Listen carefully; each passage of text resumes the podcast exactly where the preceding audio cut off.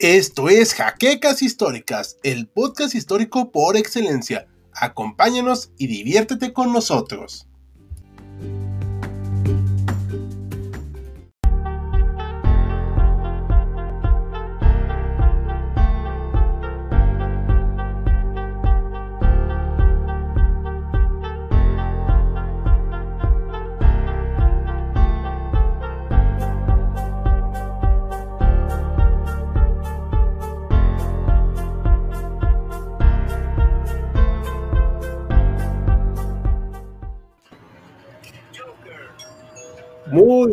Noches, historiadores. Aquí está lloviendo en la Ciudad de México. Nos encontramos en un nuevo antiguo y un nuevo iceberg a propuesta de nuestro compañero Max Vilero, que está llegando corriendo porque le agarró la lluvia.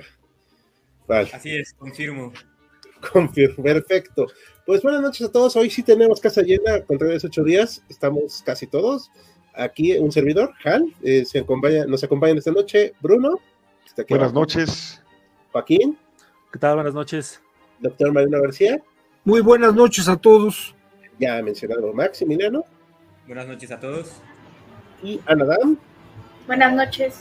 No, por último, ni por menos importante. Y por último, vamos a hablar acerca de lo que es un iceberg, pero de antihéroes históricos, que ahorita vamos a definir bien de qué se trata este tema. Y pues recordarles, como siempre, que le den manita arriba, comenten, compartan, déjenos sus preguntas también dejen eh, algún otro comentario en el chat y, por supuesto, pueden unirse a nuestro programa de YouTube de patrocinadores, así como en Patreon. Así que estamos atentos a sus preguntas y a esta cuestión de antihéroes. Pues bueno, rápidamente lo definimos como personajes medio polémicos. ¿O tú cómo ves, Max? ¿Tú, tú que lo propusiste? ¿Cómo fue? Bueno, aquí es muy importante señalar la diferencia entre un héroe, un villano y un antihéroe. A grandes rasgos para la literatura, el héroe es el que hace lo correcto, ¿no? Es el bueno, está peleando por una causa justa y favorece generalmente a los demás.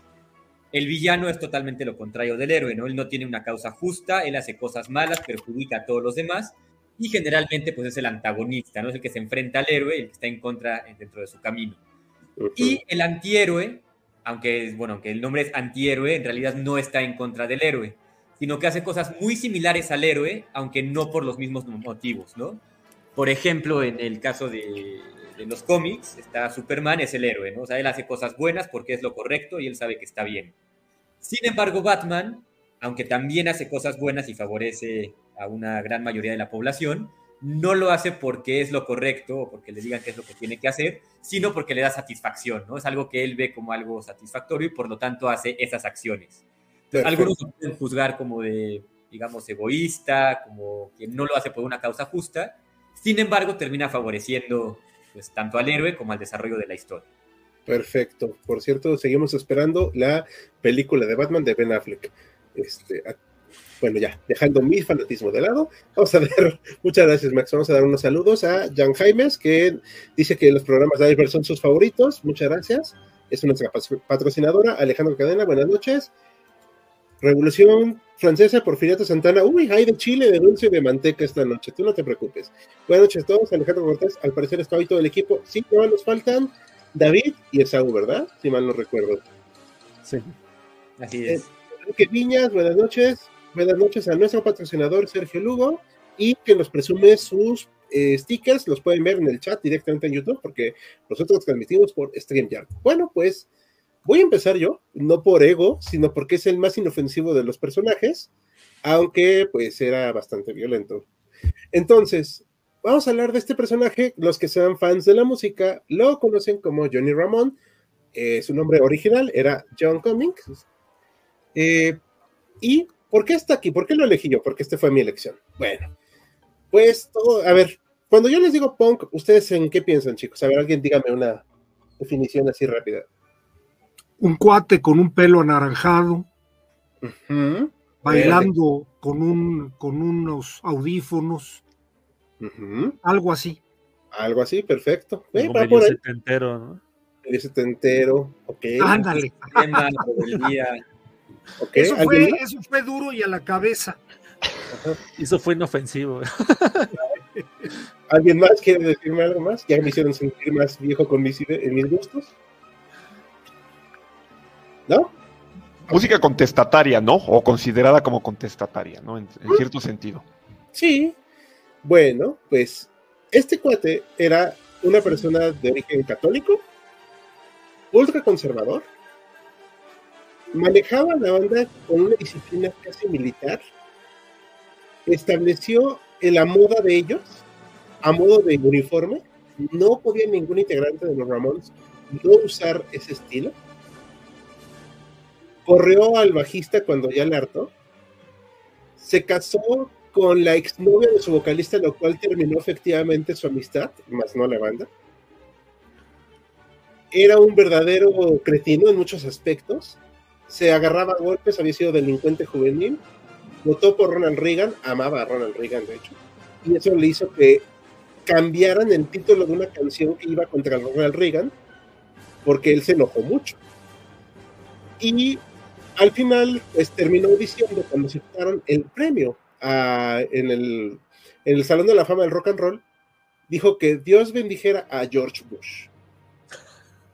Así, sí, o sea, es la antítesis de lo que varios pensarían. ¿Padre o hijo? ¿Eh? ¿Padre o hijo? Eh, hijo, porque eso fue en el 2001 o 2002, si mal no recuerdo. Ajá, o sea, es totalmente todo lo antítesis que podemos decir de un punk, y sin embargo, se le respeta por ser el guitarrista más influyente del punk. Porque casi toda banda que toque rápido tuvo que influirse en él, porque tocaba dos horas así de manera rapidísima. Entonces, digamos que es una relación de amor-odio con él. Ahí muy peculiar perdón por haber elegido a alguien tan inofensivo, pero quería mostrar que no totalmente son militares, etcétera, sino que dentro del mundo de la música también hay personajes muy peculiares. Y ahora viene este personaje que no me acuerdo cómo se llama, pero lo eligió Joaquín, si mal no recuerdo. Sí, tenía que ser Joaquín. Sí, claro, pues este tenía que remitirme un poco a la antigua Roma. Hay muchísimos personajes de la antigüedad que pues dan para la categoría de antihéroes pero creo que el que más, bueno, no el que más, pero sí uno de los que más este, destaca en esta eh, vibra antihéroe es justamente este señor llamado este, Lucio Cornelio Sila. Sila para los cuates, para que no nos hagamos este, broncas.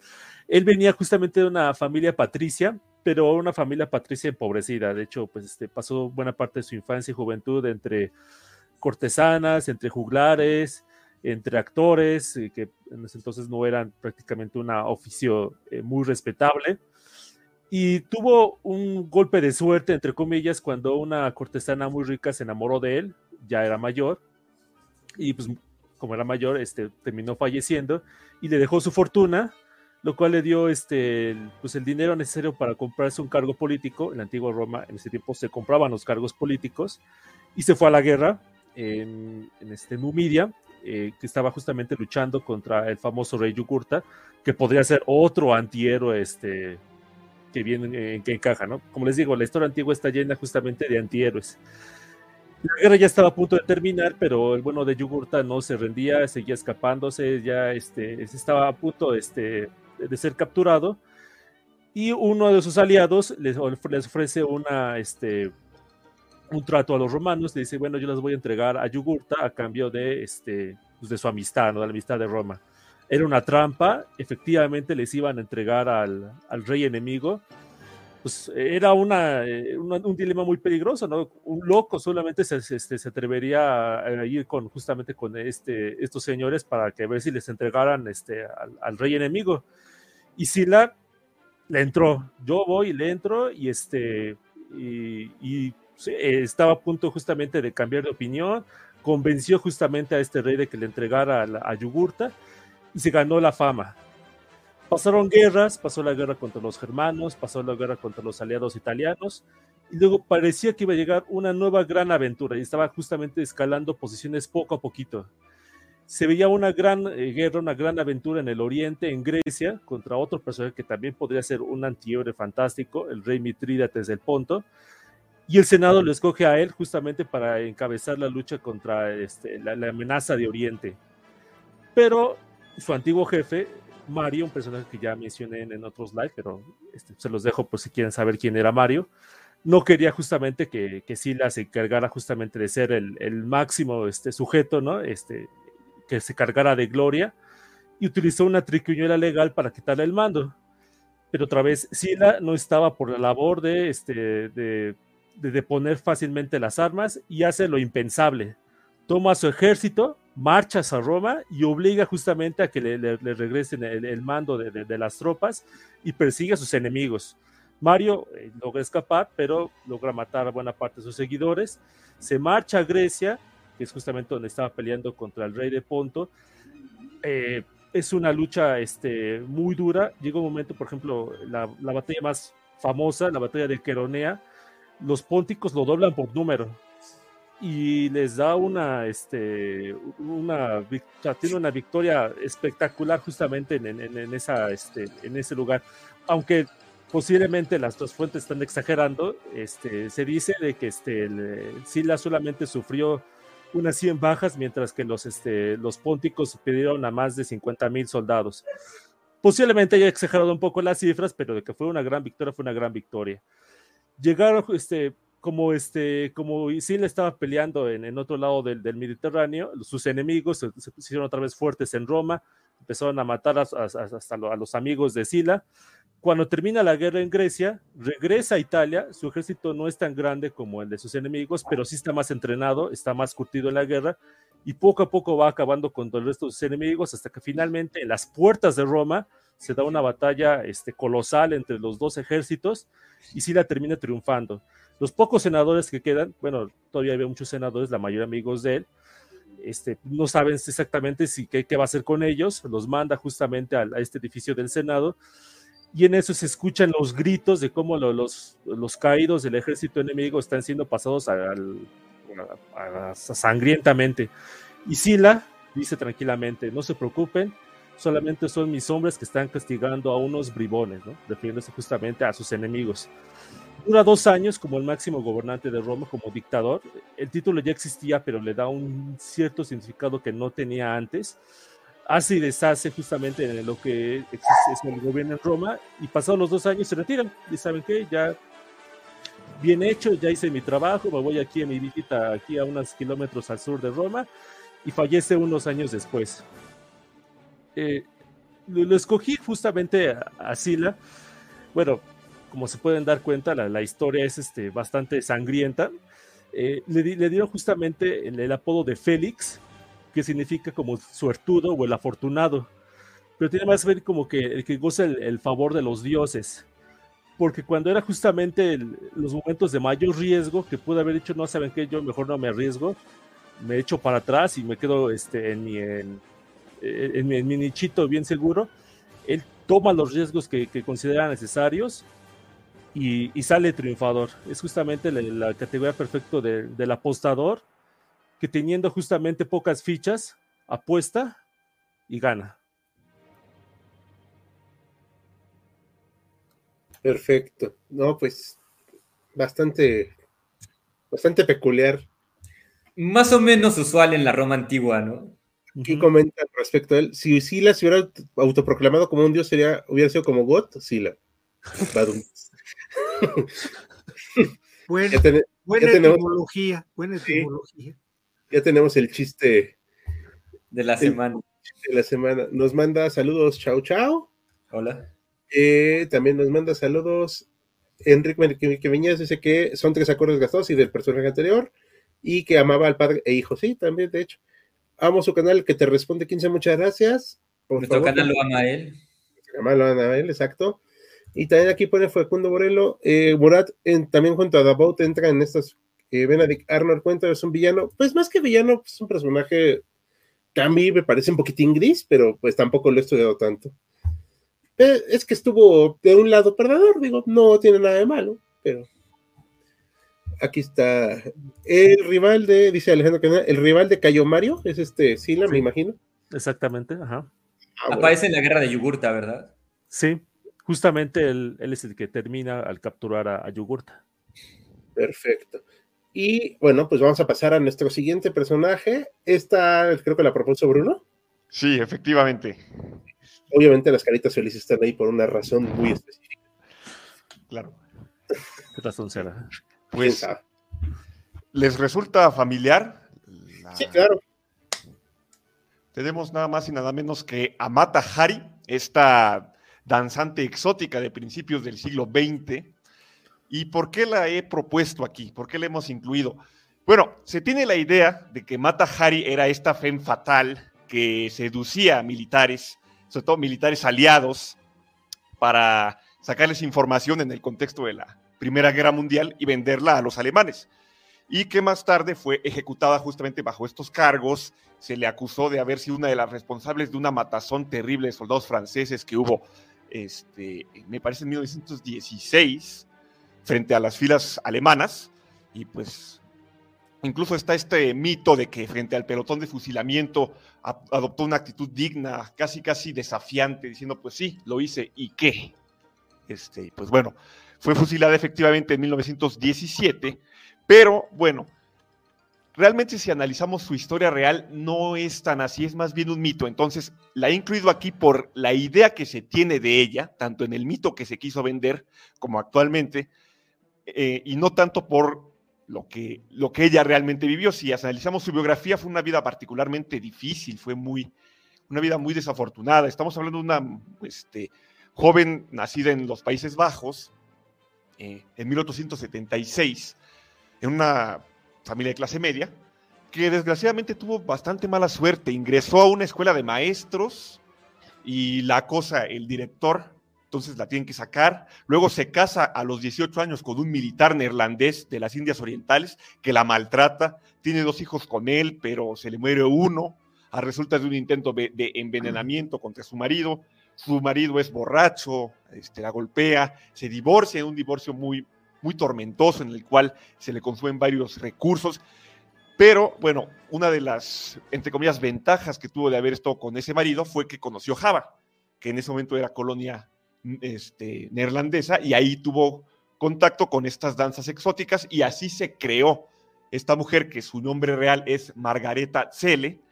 Se crea este personaje de Mata Hari, se lo inventa como un, alter ego, una princesa de Java y empieza a adoptar este, pasos eh, tradicionales de Java y se hace una bailarina profesional. Todavía en ese momento es bastante joven y tiene varias giras a lo largo de Europa, poco antes de la Primera Guerra Mundial, se presenta en Francia, se presenta también en Alemania, en los propios Países Bajos, y tiene bastante, bastante popularidad porque además es una mujer muy bella y además es bastante disruptora, si se quiere así decir, por sus bailes exóticos, con poca ropa. Este, y cuando estalla la Primera Guerra Mundial, dado que es miembro de un país no beligerante en ese momento, que es Holanda, pues tiene libertad de tránsito presenta funciones tanto a los franceses como a los alemanes y curiosamente por esa libertad de tránsito va a terminar siendo su perdición porque los alemanes la contactan para espiar a los franceses. Los escritores académicos que han analizado su figura dicen que mm, posiblemente no se prestó a espiar, no hay pruebas de que lo haya hecho así, vender secretos militares de los franceses. En todo caso, sí llegó a dar algunos rumores por ahí, alguna información que no era muy sustancial para los, para los alemanes y más tarde los propios franceses, sin saber que los alemanes la habían contactado, la contratan a ella y se incluso se quiso que seduciera, que sedujera, perdonen, al príncipe heredero de Alemania. Este, no se sabe muy bien si logró su cometido. El caso es que finalmente los franceses la terminan arrestando, sospechando de sus movimientos se descubre que la habían contactado los alemanes y se la acusa justamente de haber vendido secretos a los alemanes que costaron vidas francesas. Básicamente fue un chivo expiatorio. Fue un chivo expiatorio, no hay pruebas, como le señalaba, de que hubiera vendido así, eh, hecho un Watergate, ¿no? Si lo queremos ver de esa manera. Y realmente necesitaba su cabeza de turco y la terminaron fusilando. Reitero, vendieron esta imagen de la femme fatal, de la mujer que tiene a su alrededor varios amantes, a los que trae a, sus pies, pues realmente no, no. Como, como, digo, pues la idea, la idea de Matahari es lo que hace que esté aquí en este, en este iceberg y también pues que esté en los primeros lugares, los no tan escabrosos. sí, claro. Perdón, perdón, Mariano, sí. No, no, no. Fíjense que estoy leyendo la biografía de, no sé si ustedes recuerden la esposa de Mao, la que fue su viuda, Madame Mao. Y ahorita que está mencionando Bruno lo de Matajari, me viene mucho a la mente, no, no, no, no, no estaba al nivel de proponerla, pero es gente que tienen unas vidas tan, tan, tan extrañas que pues las consecuencias son como, como bien lo explican, ¿no? Sí. La podríamos haber incluido. Sí. Sí, es que también Madame Mouse era una cosa. Tal vez. No, no, no. De, de, armas tomar, ¿eh? Sí. Sí, tal vez un escalón más abajo de Mao, pero. Ella, llegó a ser, ella llegó a ser la que, la que ostentaba el poder. Mao ya estaba prácticamente perdido. Fue un caso un poco como lo de Stalin con Lenin. Pues luego podemos hacer un, un iceberg. De deje, que acabe, deje que acabe el libro y tengo más elementos. Perfecto. Perfecto. Eh, ah, aquí hay un par de saludos para que no se nos junten. Eh, Maximiliano Habsburgo ¿era un antihéroe o pensaría más sus aspiraciones de poder y gloria personal? Pues yo más considero un personaje desgraciado, ¿no? un personaje trágico. Sí, estuvo en el bando equivocado. Sí. ¿Qué opinas tú, Ana? Pues yo opino que fue un personaje que fue dejado un poco a su suerte. de, hecho, se ha tergiversado un poquito su historia. Nos hacen que lo veamos como el invasor, ¿no? Como si él hubiera querido llegar a México a imponer su mandato y realmente no es así. O sea, los conservadores lo invitan y él hasta que recopilan firmas decide venir a México, ¿no? Entonces, como invasor no vino. Ya, luego sí debía haberse ido, pero bueno, ni por pobre. Nos manda saludos. Iván Ortiz, muchas gracias. Recuerden que pueden darnos también un súper saludo. Y ahorita sigue ahora sí un personaje del, eh, que propuso el tema, Maximiliano. A ver, ¿este cómo dijimos que se llama? Bueno, se le conoce popularmente como Mad Jack, M-A-D espacio Jack, que quiere decir algo así como Loco Jack, ¿no? Jack el desquiciado. Y es un personaje que bueno, a mí me parece muy interesante, participa en la Segunda Guerra Mundial, pero es un hombre pues, muy sui generis. Para empezar, él es tirador olímpico de tiro con arco. Es bastante bueno, o sea, participa en las Olimpiadas. Realmente no sé si gana algún premio relevante, pero de que está entre los mejores del mundo, pues sí, sin duda lo está. Y bueno, él es de origen escocés, entonces se dice que en algún momento eh, lo entrevistan y él dice que si vas a la guerra tienes que llevar tu espada y tu gaita, ¿no? Si no, ¿para qué vas? O tu espada y tu arco, una cosa así. Y efectivamente, cuando estalla la Segunda Guerra Mundial, él agarra su arco y se enlista y participa en la guerra. Y un detalle muy curioso de este hombre es que él, bueno, está en su barco, es un barco inglés, está arribando a la zona de conflicto, y él efectivamente saca su arco, dispara y mata a un nazi. Entonces es, hasta donde tenemos entendido, la última baja en una guerra contemporánea occidental que se ha tenido con un arco y una flecha. La plena guerra mundial, ¿no? Segunda guerra mundial. Se cuenta también que, bueno, antes de lanzar ataques que en teoría tenían que ser sorpresa o ataques sigilosos, él se ponía a tocar la gaita, ¿no? Como todo buen escocés. Entonces, en muchas ocasiones eso alertaba al enemigo, se despertaban, no sabían qué estaba pasando, y curiosamente salió airoso de muchos de esos eh, enfrentamientos, ¿no? De todas estas batallas que, que él avisó con su gaita. Sin embargo, en una de ellas le sale mal la jugada y lo capturan. Es capturado por los alemanes, es hecho prisionero y se escapa. Logra hacer ahí una especie de, no sé si un conducto, una cosa así, logra escapar y liberar a su tropa y como, bueno, como él mismo decía, ¿para qué vas a la guerra si no llevas tu espada? ¿no? Entonces llevaba su espada, llevaba su gaita, y como pueden ver en esta imagen, lleva también su arco. Sí, y así es el arco. Eh, sí, es un arco. ¿Por qué lo escogí o por qué lo consideramos antihéroe? Yo creo que, bueno, yo dudaría mucho de sus facultades mentales. Su mismo nombre lo dice, ¿no? Mad Jack. Una persona que disfrute tanto de un conflicto, que se ponga a tocar la gaita en medio de, de un ataque contra los alemanes y que se ponga a disparar con un arco, yo que le produce mucha satisfacción y no está participando tanto como por, digamos, la causa justa, por defender a su país o lo que sea, sino más bien por la propia satisfacción, ¿no? Es mi interpretación. Suicida, ¿no? Medio suicida. Un poquito, sí. Sí, estoy de acuerdo. No sé qué opinen los demás. Muy pirado, o sea, mira, eh, la única referencia que tengo de, del día de es en videojuegos y con la película de Rescatando al Salvador Ryan, nunca quiero experimentarlo, ¿eh? o sea, de verdad, no. Soy, muy cobarde para eso. Pero hay que tener un, cierta capaz, o sea, una cierta incapacidad de ver la realidad. Es la forma más amable que tengo de decirlo. para bajarte en un desembarco en una guerra moderna con un arco, una flecha y una gaita y una espada. O sea, no. No sé. hoy en día, por ejemplo, del Guasón, no es que esté loco, sino que está demasiado cuerdo, ¿no? Ajá. Ve la realidad de una manera diferente y pues hasta lo disfruta de otra manera. Sí. Bueno, que, perdón, nomás eh, hago una muy mala comparación ahorita con la, la, la invasión rusa de Ucrania o sea, hay tipos que se están filmando en GoPro con las cámaras, cómo atacan a los soldados y los capturan. Digo, hay, un, hay una dosis de aventura y de adrenalina ahí, pero no sé. ¿Qué ibas a decir, Joaquín? Perdón. Que no me puedo imaginar que otro ejército al inglés en la Segunda Guerra Mundial que permitieron a sus soldados llevar gaita, flechas y, espada. Y espada. Bueno, los japoneses llevaban sus espadas. Bueno, también. Yo creo que la Primera Guerra Mundial fue la última guerra romántica. Habría que, ubicar a Stefan Zweig, ¿no? En el mm. libro ese del mundo de ayer. Sí, sí, tienes razón. Aunque en la Guerra Civil Española, nada más haciendo una comparación igual, tal vez un poco tonta, también había mucho romanticismo de parte de los defensores de la República. Sí. Como Hemingway, ¿no? Y de los otros también había un concepto medio medieval, ¿no? De, regresar a la época de Fernando e Isabel y sí. es parte es parte de la del, del, Don Quijote español. Sí. Sí muy raros. Aquí comenta Alejandro Cortés el caso de Matajari me recordó la ejecución de un gato de traición que también te está oyendo mal, este, Ricardo. Perdón. ¿Ya me oyen? Mejor. Mejor. Mejor. La ejecución de un gato, la traición, que lo ejecutaron los franceses. Yo me acuerdo de esa anécdota. Pero no recuerdo exactamente. Si nos dan más datos, lo agradeceré. Eh, imagina otro ejército que fuera el francés ejecutando a un gato. Sí, como la gran.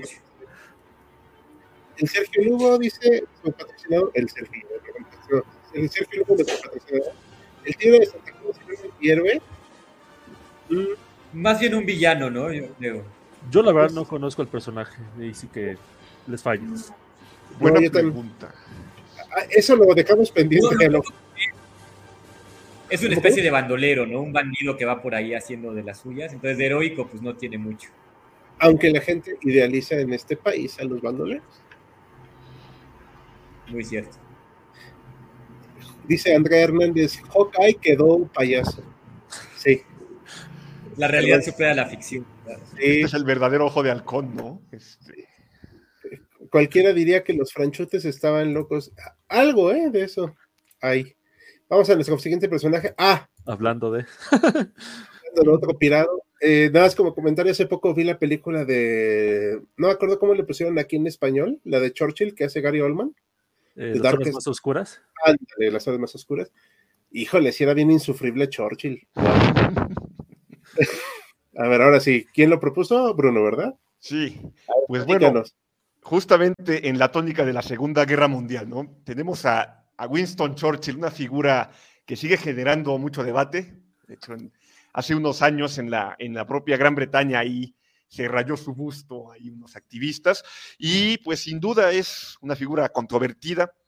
No podemos negar en absoluto sus méritos de mantener el espíritu combativo británico frente a eh, la Alemania del cabo austriaco cuando parecía que no había esperanza, cuando ya muchos aconsejaban rendirse ante, ante las huestes de, la, de los hombres de gris y que su célebre discurso de defenderemos nuestra isla y prometo sangre, sudor y lágrimas. Sin lugar a dudas, el tesón y muchas virtudes que tenía Churchill, incluida además una gran oratoria, pues son, son innegables. Pero ¿por qué ponerlo aquí en este ranking de antihéroes? Porque también tenía una sombra, unas características que pues, bueno, ya en esta época pues serían bastante criticables. En primer lugar, era un hombre abiertamente orgulloso de la raza blanca, de la raza blanca protestante. Él este, ordenaba o concebía el mundo en, según razas. Entonces decía, por la más arriba es la raza blanca anglosajona protestante, abajito están los blancos sucios, que son los católicos, y más abajo los otros. Obviamente era un firme y acérrimo defensor del Imperio Británico. Este, de ahí que no le cayera nada bien, por ejemplo, Mahatma Gandhi, al cual casi casi acusó de ser terrorista. Sus opiniones sobre los propios habitantes de la India no eran tampoco muy favorables. Además, cuando era joven, antes de la Segunda Guerra Mundial, tuvo una participación importante o un papel importante en el envío de este grupo, los Black and Tans, no sé si les sean familiares, este, un grupo paramilitar británico que fue enviado a Irlanda cuando Irlanda todavía era colonia británica a aplastar la resistencia, la lucha independentista que estaban librando los irlandeses. Este grupo de Black and Tans que eran varios de ellos veteranos de la Primera Guerra Mundial, se caracterizaron por atacar a la población civil así a ciegas, disparar en un partido de cricket y ponerse literalmente a la población en contra. Si el movimiento, este, ahí este, Ricardo, me, me, ha, me ha este, regañado un poco. Ah, no era colonia. Ah, bueno, era parte este, de Gran Bretaña, cuando este, Irlanda estaba queriendo independizar, realmente los Black Cantans generaron mucha aversión. Además, se le acusa de cuando Gran Bretaña se hace cargo de Irak, de tener cierta política de usar gases, está en debate si gases sarines o gases lacrimógenos contra los kurdos. Y bueno, uno de los mayores escándalos que se tienen, noticia de él, es justamente en el asunto de la India, la llamada hambruna de 1943, donde eh, en pleno esfuerzo de la guerra cae Birmania en manos de los japoneses que tenía, eh, de la cual la India dependía para su consumo de arroz. Además, tomemos en cuenta que la India tiene problemas por unas pésimas cosechas, una pésima temporada, que también se le arruinan sus propios víveres. Y Churchill dice, se sigue enviando lo poco que tengan ustedes al esfuerzo de Gran Bretaña. Las autoridades coloniales, tengo entendido, le dicen, necesitamos que nos envíe trigo porque hay mucha gente y corremos riesgo de una hambruna. Churchill es inflexible y dice, no. Lo que ocurre es una de las peores hambrunas, se habla de 3 millones de muertos. Ahora, me comentaba Hal que Churchill se arrepintió este, tan pronto como se enteró de las consecuencias de esta decisión, pues, sin embargo, sigue siendo una, una sombra importante.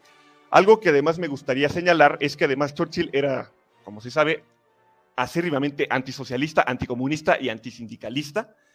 Eh, apoyó la represión de unos obreros en Gales este, en 1910, que fue también una represión muy controvertida. Y como último dato, ya al final de la Segunda Guerra Mundial, llegó a acariciar la idea de que los aliados se le voltearan a Stalin. Decir, bueno, ya vencimos a los alemanes, es momento de deshacernos de este otro tirano que nos sirvió para, para estar los alemanes, pero pues incluso recurriendo a tropas alemanas ya desmovilizadas y rearmadas, la llamada Operación Impensable. Naturalmente, nadie iba a querer seguir con dicho plan. hablamos de seis años de guerra que habían agotado ya a las naciones implicadas. Pues no, no se, no se llegó a eso. Vuelvo a decir, es ahí el señalamiento. Bueno, yo le comenté a Bruno esto porque lo leí de parte de los propios estudios históricos de Churchill, no, no me lo saqué de la manga. Lo que pasa es que Churchill era un boca floja de lo peor. Y era una persona muy altanera, muy grosera. O sea, en síntesis, en serio era intratable en muchos aspectos. Yo creo que solo ha habido alguien más intratable que él, Charles de Gaulle. Por eso se odiaban mutuamente. No se justifica del todo, pero se entiende el esfuerzo de guerra de Churchill. O sea, sacrificó una opción por otra. Y no solo Churchill quería invadir este, la Unión Soviética, también Patton, pero Patton se murió. Ah, sí, es entonces esto de Patton de, que dijo de que hemos combatido contra el enemigo equivocado. No sé la frase, pero sí quería invadirlos.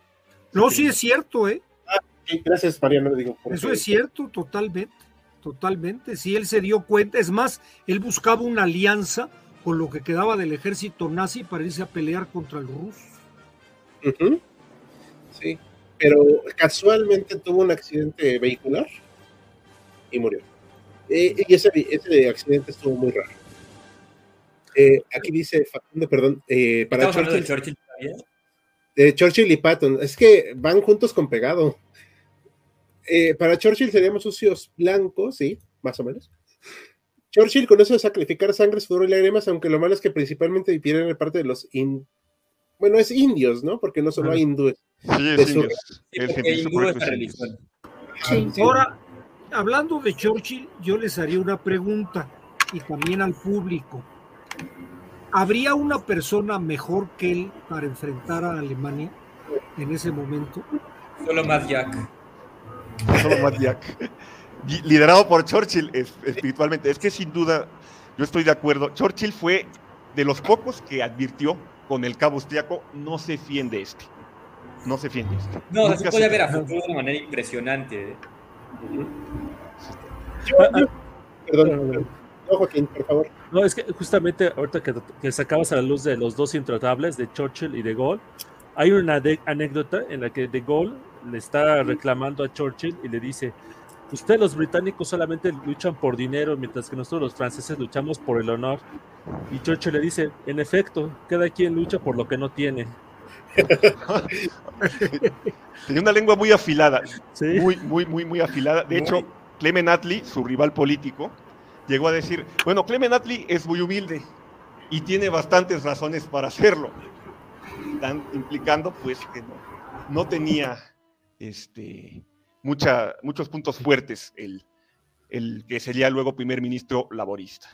Sí, aquí nos comenta Sergio Lugo. Ya más en serio, Charles de Gaulle es con A, por cierto. Creo que sí sería un personaje bastante controversial. Sí, pero ante mi muy peculiar punto de vista, lo salva el hecho de que mm, su hija, que tuvo síndrome de Down, siempre fue su tesoro y pues nunca pensó en hacerle, hacerla al lado, como era la costumbre en la época. ¿Te refieres a la hija de De Gaulle? Sí. Creo que además estaba enferma, ¿no? No, tenía síndrome de Down. Sí, sí, sí. O sea, en la época esas personas este, con ese padecimiento se les hacía a un lado. Él nunca lo contempló. O sea, es Oiga, para... Ah, perdón, perdón, continúo.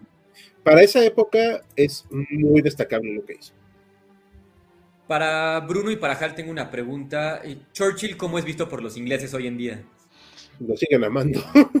Sí, ¿verdad? Es héroe totalmente. Sí, yo, bueno, tal vez las generaciones más jóvenes son un poco más críticas. Pues, no sé, Hal, si te enteraste que hace unos años en uno de sus monumentos, en una de sus estatuas, alguien ahí grafiteó Churchill was a racist. Sí, pero pues yo les diría, sí, que, o sea, pues es un hombre del siglo XIX, o sea, ¿qué le hacemos?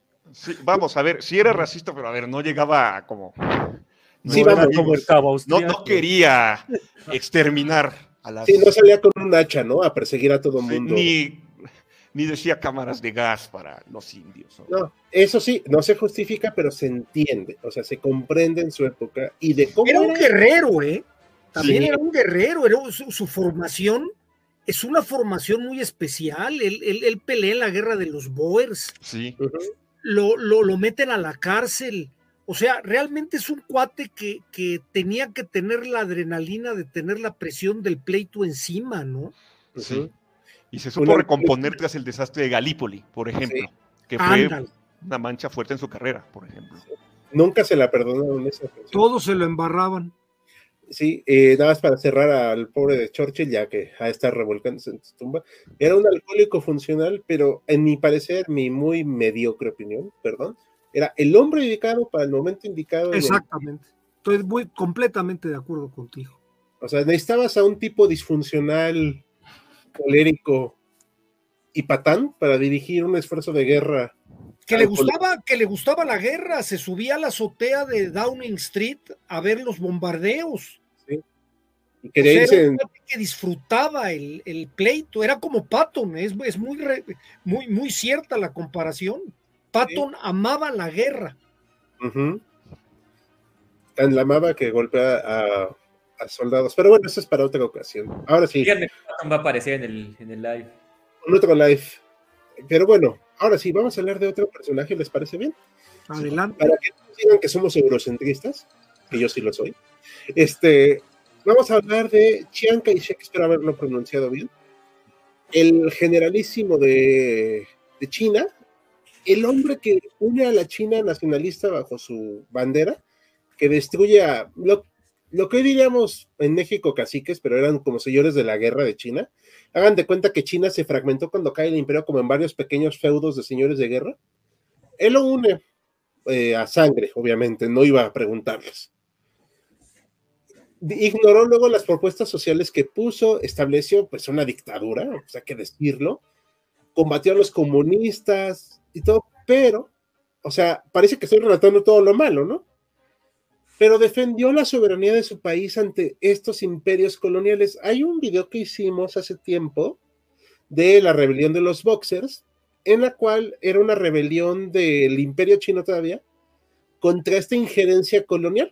O sea, eso era totalmente injerencia colonial rusa, japonesa, lo que guste, ¿no? Entonces, él combate ya que se acaba el imperio chino a estas potencias y consigue reafirmar en, una disculpa, en mucho mejores condiciones la soberanía de su país. O sea, es el punto de esto de antihéroe que estamos platicando, ¿no? No es un ser de luz, eso me queda definitivo, digo, pero era un tipo que quería su país. O sea, era bastante déspota.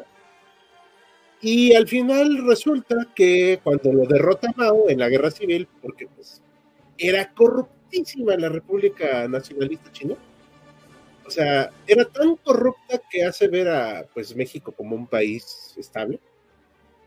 Entonces tienen que odiar a lo que conocemos como Taiwán, que ya todos sabemos que Taiwán técnicamente no es un país, pero sí lo es.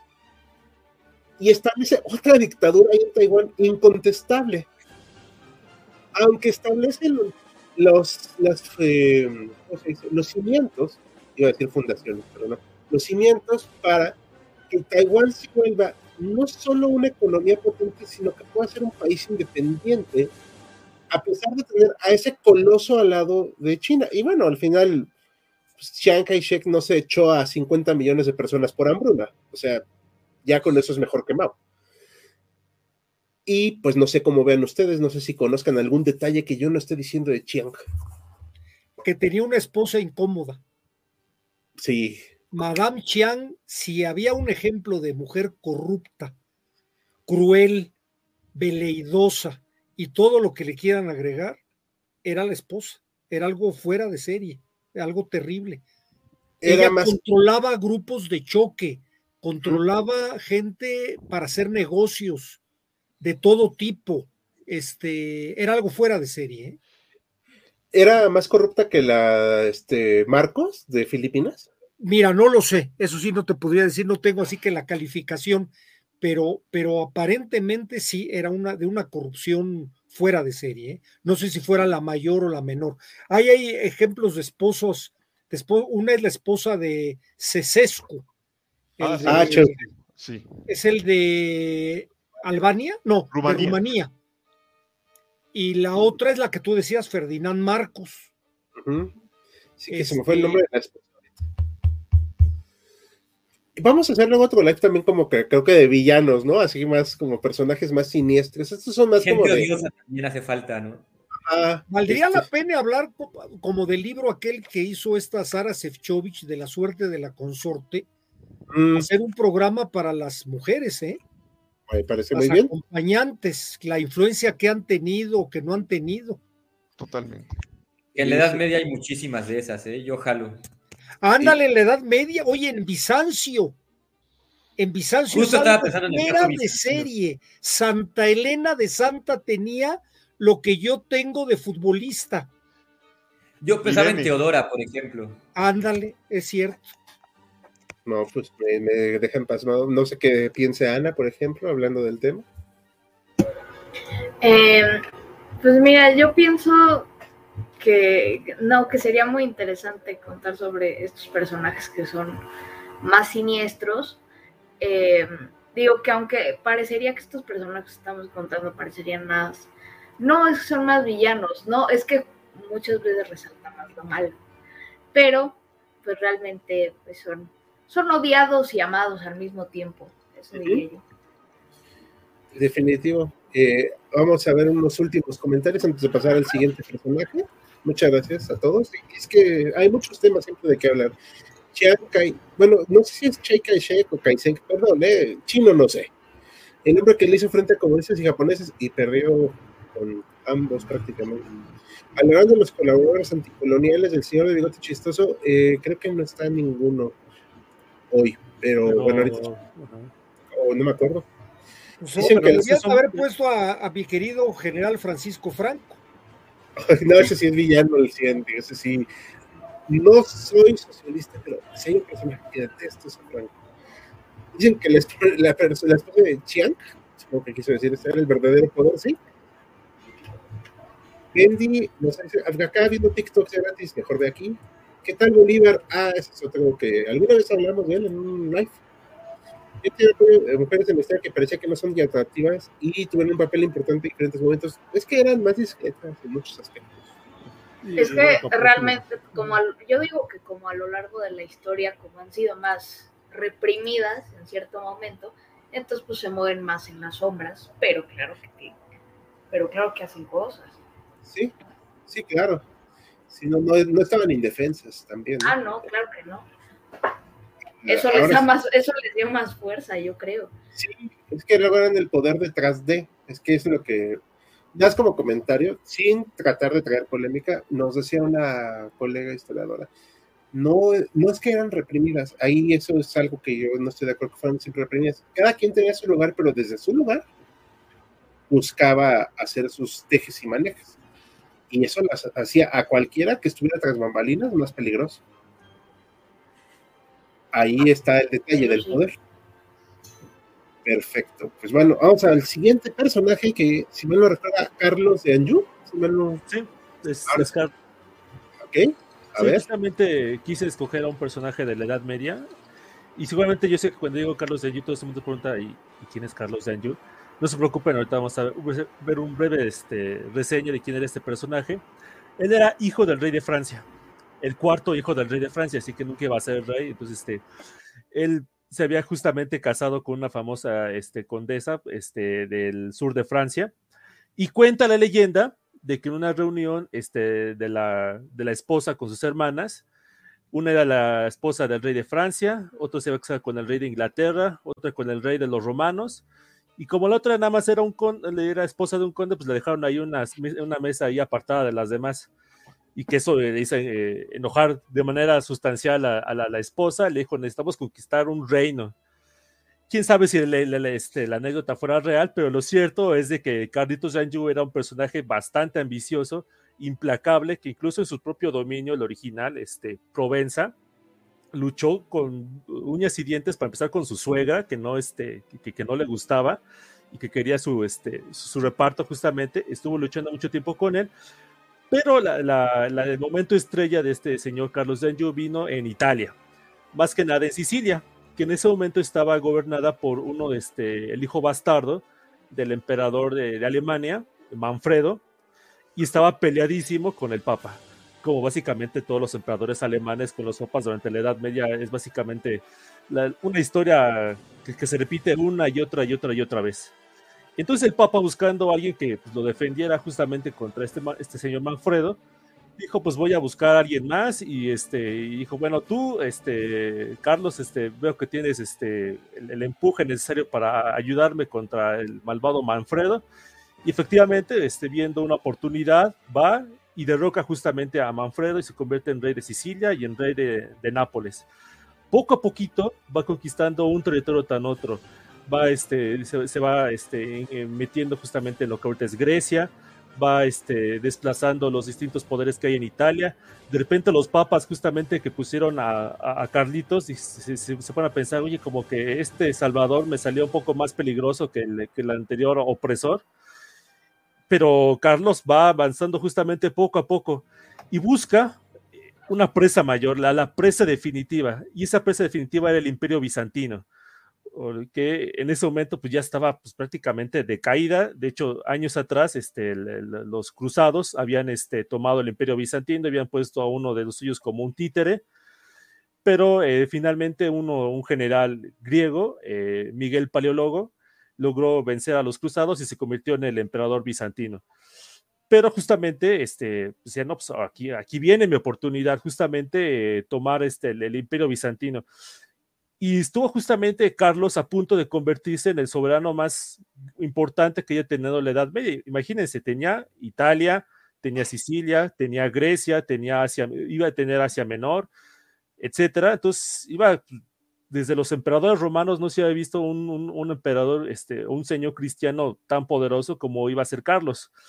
Pero su adversario Miguel pues, no era tonto, él sabía que no tenía las fuerzas necesarias para oponerse a Carlos, así que lo que hace es, el, enemigo de mi enemigo es mi amigo, así que envía a sus agentes a, Sicilia y descubre de que pues, los sicilianos ya están hasta aquí de Carlos, ya no, no quieren saber nada de él, e inician una revuelta y necesitan un nuevo rey. ¿Y quién va a ser ese rey? El yerno de Manfredo, que había muerto hace años atrás, al que había depuesto el, propio, este, el propio Carlos, y, y, el, yerno, Pedro III de Aragón, se este, toma Sicilia, y el sueño maravilloso que tenía Carlos de convertir un nuevo imperio mediterráneo a lo largo de todas estas islas y territorios costeros del mar, se viene abajo. Eh, al final, este, los aragoneses terminan capturando a su hijo, así que cuando muere, pues, su hijo está prisionero del, este, de, los sicilianos. Eh, el Papa, aunque intentó ayudarlo, hasta inventó una cruzada a su favor, pues fue un fracaso, no, no, no sirvió de nada, y pues simplemente se quedó con Nápoles, que era justamente el, sur de Italia. El, eh, esto lo pongo un poco este, en contraposición al personaje que puse antes, a, a Sila, ¿no? Los dos eran apostadores, y, en el momento en el que estaba la, apuesta justamente este, más alta, ellos entraban. Sí la ganó, pero Carlos de Anjou no se dio cuenta de que le faltaba una carta extra, si se me permite la, metáfora, y fracasó, pudiendo haberse convertido en uno de los soberanos más conocidos y importantes de la Edad que a lo mejor habíamos conocido, pues quedó alguien que, pues, ¿quién es Carlos de Anjou? ¿no? Este, ¿quién, ¿Quién fue ese personaje? yo para esta historia les recomiendo mucho que lean el libro de las vísperas sicilianas porque lo cuenta el autor de una forma más sabrosa de lo que yo puedo contar en cinco minutos. Muy bien, aquí está, muy interesante, ¿eh? la verdad, o sea, son personajes, lo desconocido totalmente, ¿eh? y yo no soy medievalista, para, para nada, pero es muy interesante. Aquí comentan, esposo, me despreciaron, debemos conquistar un territorio. Aplica el de, si no me compras un anillo, no me quieres. Ándale. Quien haya tenido novia, sabe de lo que hablo. Este, saludos a, a, mi, a mis exparejas. Saludos de Cancún, ¿cómo están historiadores? ¿Cómo está HC? Pues muy bien, Bendy, muchas gracias. Digo, también tenemos que mostrar mensajes amables. ¿Creen que Rommel debería ser considerado un antihéroe? Mm, es que, mira, me da para mucho pensar yo no diría ni héroe ni anterior, sino un tipo que hizo lo que tenía que hacer, pero no hizo lo que tal vez debería haber hecho, que era oponerse al canciller. ¿Tú pondrías algún general alemán de la Segunda Guerra como un antihéroe? A lo mucho está. Yo creo que este Gering. Vaya, no necesariamente era general, pero era el jefe, el comandante de la Luftwaffe. Yo creo que ese sí podría ser un autohéroe, un drogadicto, pervertido, con una serie de complejos. En general, los generales pues, eran muy disciplinados, ¿no? Es que como que me falta la parte de héroe de, de, No, no, no, no de héroe, me refiero a antihéroe. sí, pues antihéroe, pero o sea, entiendo la parte de anti, pero es que no tuvo muchos logros, ¿no? Porque hizo la pues, bravuconada de que iba a surtir, suministrar. Hubo un momento que fue el segundo de a bordo de, del hombre del bigote chistoso. Alex Gallant, el piloto, el as piloto. Porque era un hombre mm, honorable, pero pues estaba en el bando alemán, ¿no? O sea, tal vez por eso se porque para muchos alemanes pues era casi casi traidor por no este, no obedecer a Gering, pero pues el tipo buscaba también salvar a sus pilotos. O sea, luchaba por su patria. Algo que para muchos, digo, podría resultar conflictivo, era lo más coherente en aquella época. Dicen, ahorita que hablábamos de las mujeres, si fueron motivo de una que otra guerra, dicen, y siguen siéndole. Tupac Amaru 2 sería un antihéroe. No, yo creo que muchos lo consideran héroe. Digo, a mí ni me va ni me viene, pero sí entiendo para dónde va. Ese Carlos quería ser un Imperio Romano 2.5. Sí. Dos, los generales alemanes hacían su trabajo. El mundo en guerra. Saludos, HC, saludos, el mundo en guerra. Comparten los contenidos también si puedes. Entonces, pues hasta aquí vamos bien. Hemos hecho ya varios personajes y sigue Donora Obregón, que cada rato aparece aquí. Este, ¿A quién lo propuso? Yo también lo puse. A ver, ¿por A ver, dinos por qué. Sí, bueno, tenía que también poner a un personaje mexicano.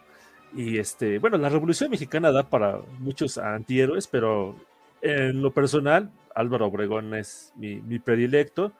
Al igual que muchos personajes de la Revolución Mexicana, era pues, prácticamente nadie antes de 1910. Era un agricultor en Guatabampo, Sonora. Espero haberlo pronunciado bien. Si no, pues me perdonen en Sonora.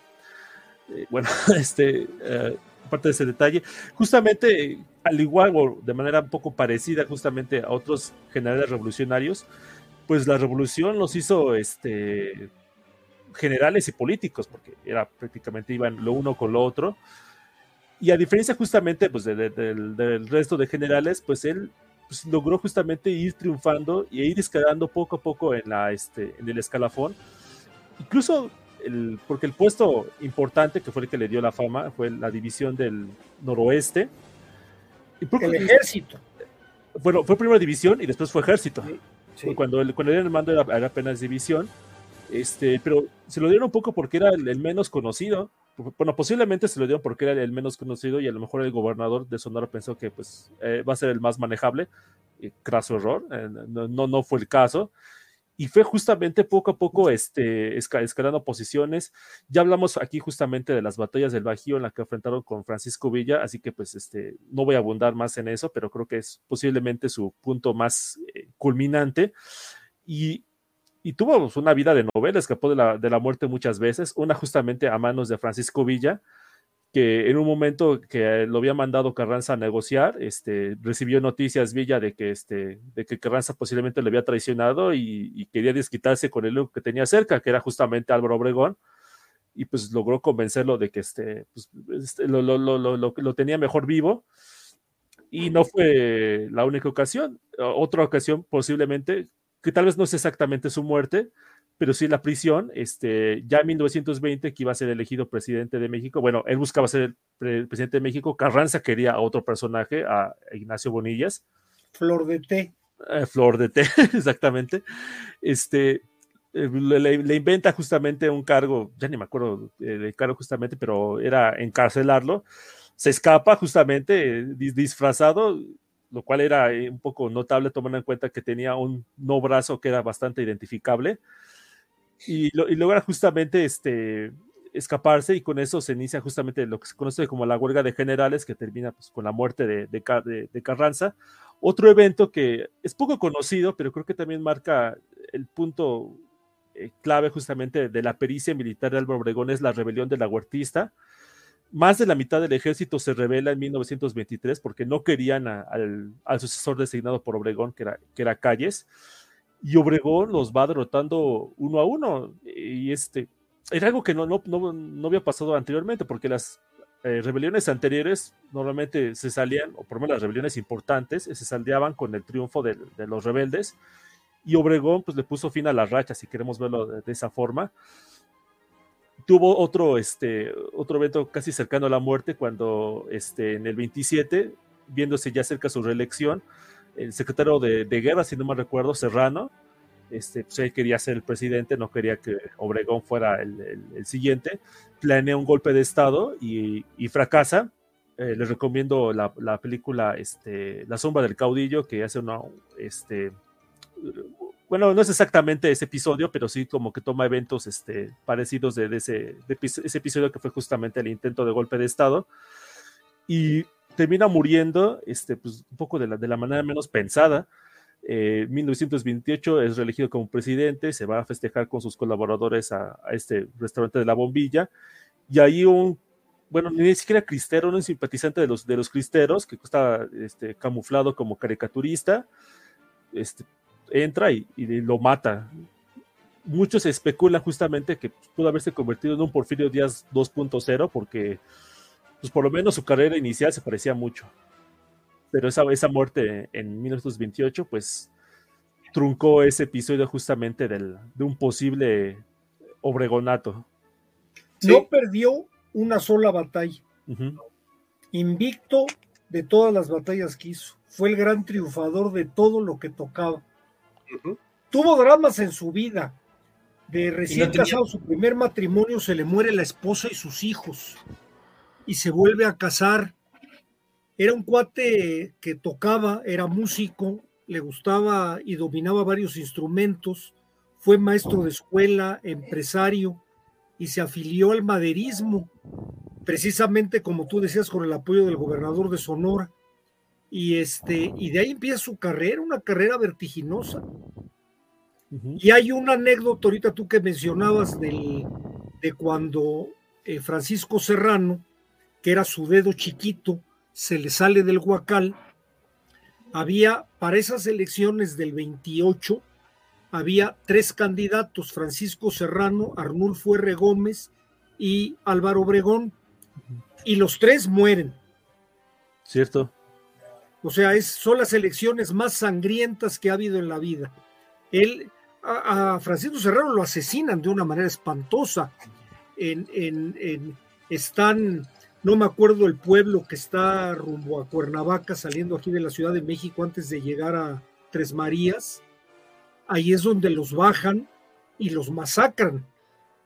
Es en Huitzilac, ¿no, doctor? Me parece. Huitzilac, creo que es Huitzilac, creo que es Huitzilac, es cierto. Entonces, este, fue a Arnulfo R. Gómez, le inventan, a ese le inventan lo del levantamiento militar y lo fusilan. Y este, y luego Álvaro Obregón, pues se lo echa a Toral, que platicaban el chisme en la época, que preguntaban, oiga, ¿quién mató a Obregón? y decían, cállese. yo sí creo que va a matar calles, la verdad.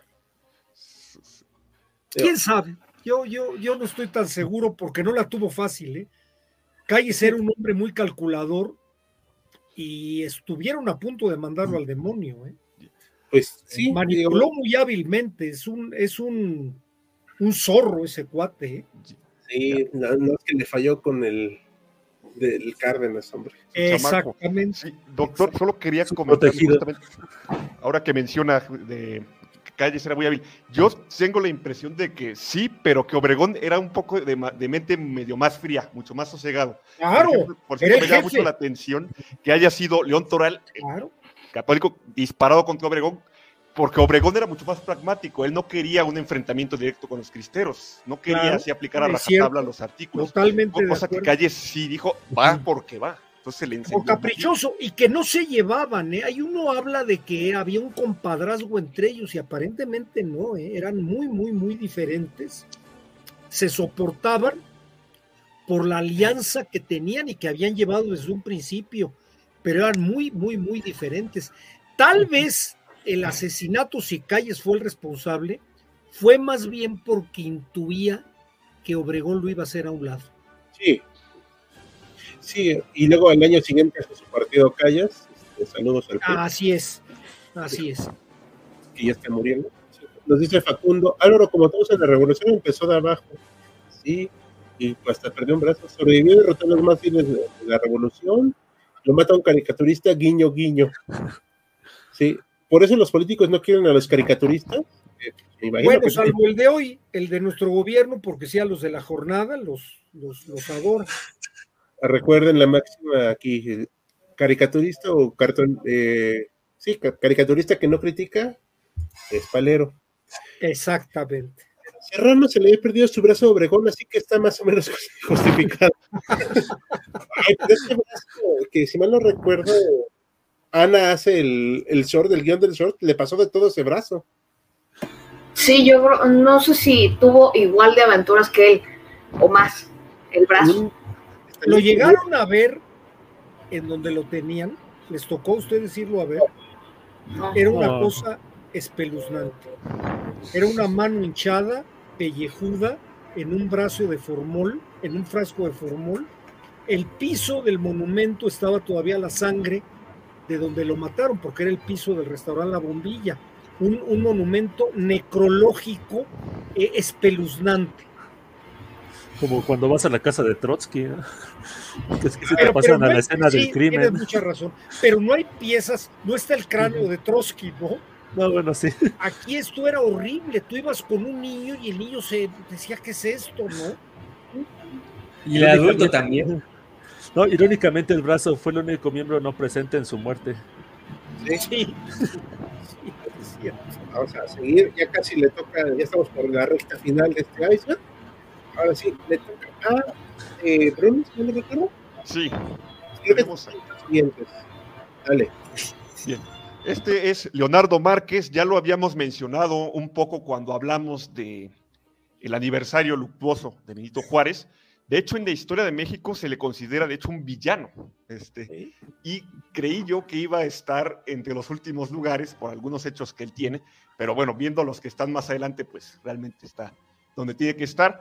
Y es un villano, justamente, este es, justamente preguntaba en el chat si hablaríamos de algún tigre, este es el tigre de Tacubaya, este, que mandó fusilar médicos en 1859, un militar conservador muy hábil, pero también muy sanguinario, al que también se le ha acusado de corrupción. Este, de hecho, Miguel Miramón, su comandante superior en la guerra de reforma, lo llega a, reprender por unos fondos que le había dado para comprar armas y que habían desaparecido. Le acusó de corrupción, lo llega a arrestar. Y también en ciertos círculos se ha llegado a acusar a Márquez de haber incluso traicionado al propio Maximiliano. En el sitio de Querétaro, que se sale de, Querétaro este, en esta narrativa para obtener refuerzos en Ciudad de México y ayudar a Maximiliano y que finalmente no llega. Veremos que esta historia es... Y él se pela. Así es. Y él aprovecha eso para pelarse. Pero veremos que esta historia es justamente un poco más complicada. ¿Por qué hemos puesto aquí a Leonardo Márquez? Bueno, vamos a su historia un poco menos conocida, a su juventud. Él es un soldado nato. Él nace hijo de un militar realista y a los 10 años ya se mete como cadete presidial en Nuevo León. Le toca estar en varias partes del país. Cuando Texas se separa, él a sus 16 años dice, yo quiero ir a combatir a Texas, quiero aplastar a esos rebeldes. No alcanza a llegar porque a Santana lo capturan antes, en San Jacinto, entonces ya no hay nada que hacer. Y, este, bueno, luego, ya en la, cuando estalla la guerra contra Estados Unidos, ya él es parte del ejército regular, pelea con mucha valentía y bizarría en la batalla de la Angostura, se abre paso cuerpo a cuerpo con a pura bayoneta entre los estadounidenses, también combate en la batalla de Cerro Gordo, combate en la batalla de Padierna, no, de Molino del Rey, perdonen, donde lidera una carga que, por cierto, es tan fuerte esa carga que pone en fuga temporalmente a los estadounidenses y le vale un ascenso. Es decir, es un hombre que lucha en la primera etapa y también veremos que en la segunda etapa por su patria, que también hasta cierto punto defiende a los gobiernos eh, constituidos. De hecho, llega a aplastar una rebelión contra el presidente Herrera en 1849. Es un hombre que apoya a Santana, además. Antonio López de Santana se opone al plan de Ayutla y cuando Santana es derrocado, se opone fervientemente al gobierno de la reforma. Como decía, es un conservador hecho y derecho de, este, y detesta a los liberales. Es tal vez el símbolo de la polarización que ya se vivía en 1850 en México, donde ya liberales y conservadores no pueden llegar a un acuerdo por medio del diálogo y que tienen que recurrir a las armas. De hecho, yo entiendo hasta cierto punto la polarización, cómo se manifiesta con esta matanza de médicos, porque los acusa después de que derrota a Santos de Gollado en Ciudad de México, de estar atendiendo más a médicos liberales que a, que, más a heridos liberales que a conservadores. Seguramente es una paranoia, pero se entiende esta polarización. Es un excelente militar, derrota varias veces a varios de sus rivales y también está otra parte de su sombra, que es responsable de la muerte de Melchor Ocampo, ya después de la Guerra de Reforma, es responsable de la muerte de Santos de Gollado, responsable de la muerte de Leandro Valle y tampoco se quita la sombra de ser acusado de traidor por haber apoyado la intervención francesa. Sin embargo, historiadores actuales dicen que es más pragmatismo que nada. Odia tanto al régimen liberal que dice, la única manera de salvar a la patria de estos traidores, porque él considera a los liberales como traidores, como entreguistas de Estados Unidos, es aliándome con esta intervención que los puede destruir.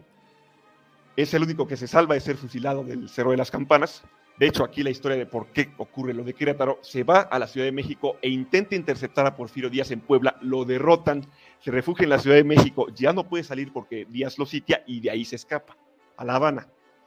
Más tarde, ya en 1895, quiere regresar a México ofreciendo sus servicios a Díaz, porque en ese momento había un conflicto este, diplomático con Guatemala que estuvimos a punto de irnos a las manos. Él dice, ofrezco mis servicios en caso de guerra vive un tiempo en México y luego se regresa a La Habana y muere a los 93 años en 1903. Bueno, lo incluí aquí, pues por sus servicios en la guerra contra Estados Unidos y pues porque sirve. Tiene un talento militar innegable y por supuesto, bueno, la parte anti, la matanza de este, Tacubaya y otras cuestiones que aquí ya han sido mencionadas. Bruno, ¿muere en, en México o en Cuba? Muere en Cuba,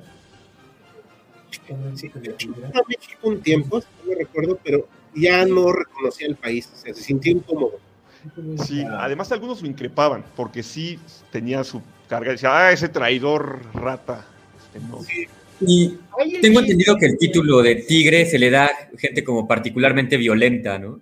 Sí, justamente por lo de Tacubaya, por haber matado a los, mandado matar a los, a los médicos. Luego va a negar los cargos, pero los testimonios. Los, los enemigos de Porfirio Díaz le achacan un poco a Porfirio Díaz que lo dejó salir Porfirio Díaz.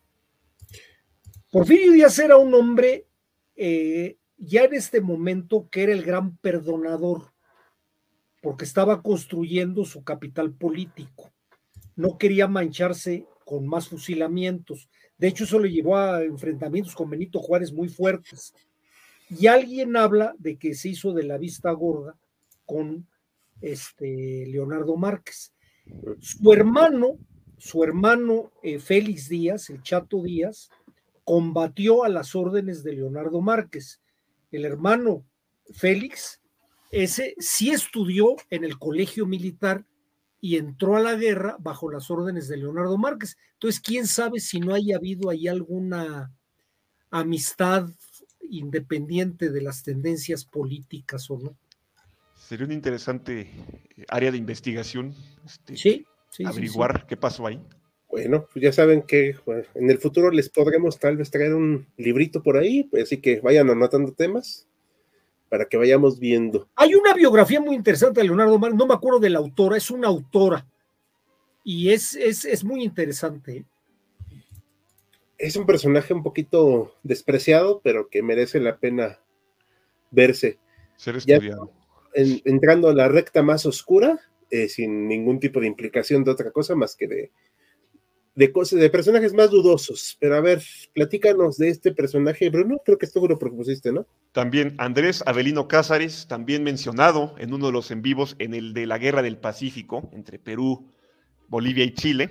Es un héroe de guerra en Perú, es, eh, participó en las principales batallas, participó en la batalla de las pocas victorias del Perú frente a Chile en Tarapacá, por ejemplo, y cuando Chile ocupa Lima, él es uno de los que encabeza la resistencia. Dice, pues cayó la capital, pero la resistencia peruana sigue y me voy al monte.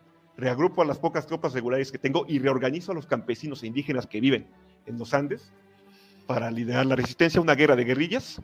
De hecho, obtiene una victoria frente a los chilenos ya en esa etapa de resistencia la batalla de la Concepción, si no me equivoco, una victoria pues aplastante, pero no decisiva. Y este es un hombre que se opone a que Perú ceda territorios a Chile. De hecho, Chile exigía que se cedieran territorios, como se viene en vivo. Él dice, no, no voy a tolerar eso. Sigue su resistencia, pero lo derrotan los chilenos en la batalla de, una batalla, la batalla de, un segundo, una batalla en 1884, o Huamachuco, si lo he pronunciado mal, este, y ya no tiene más posibilidad de resistir.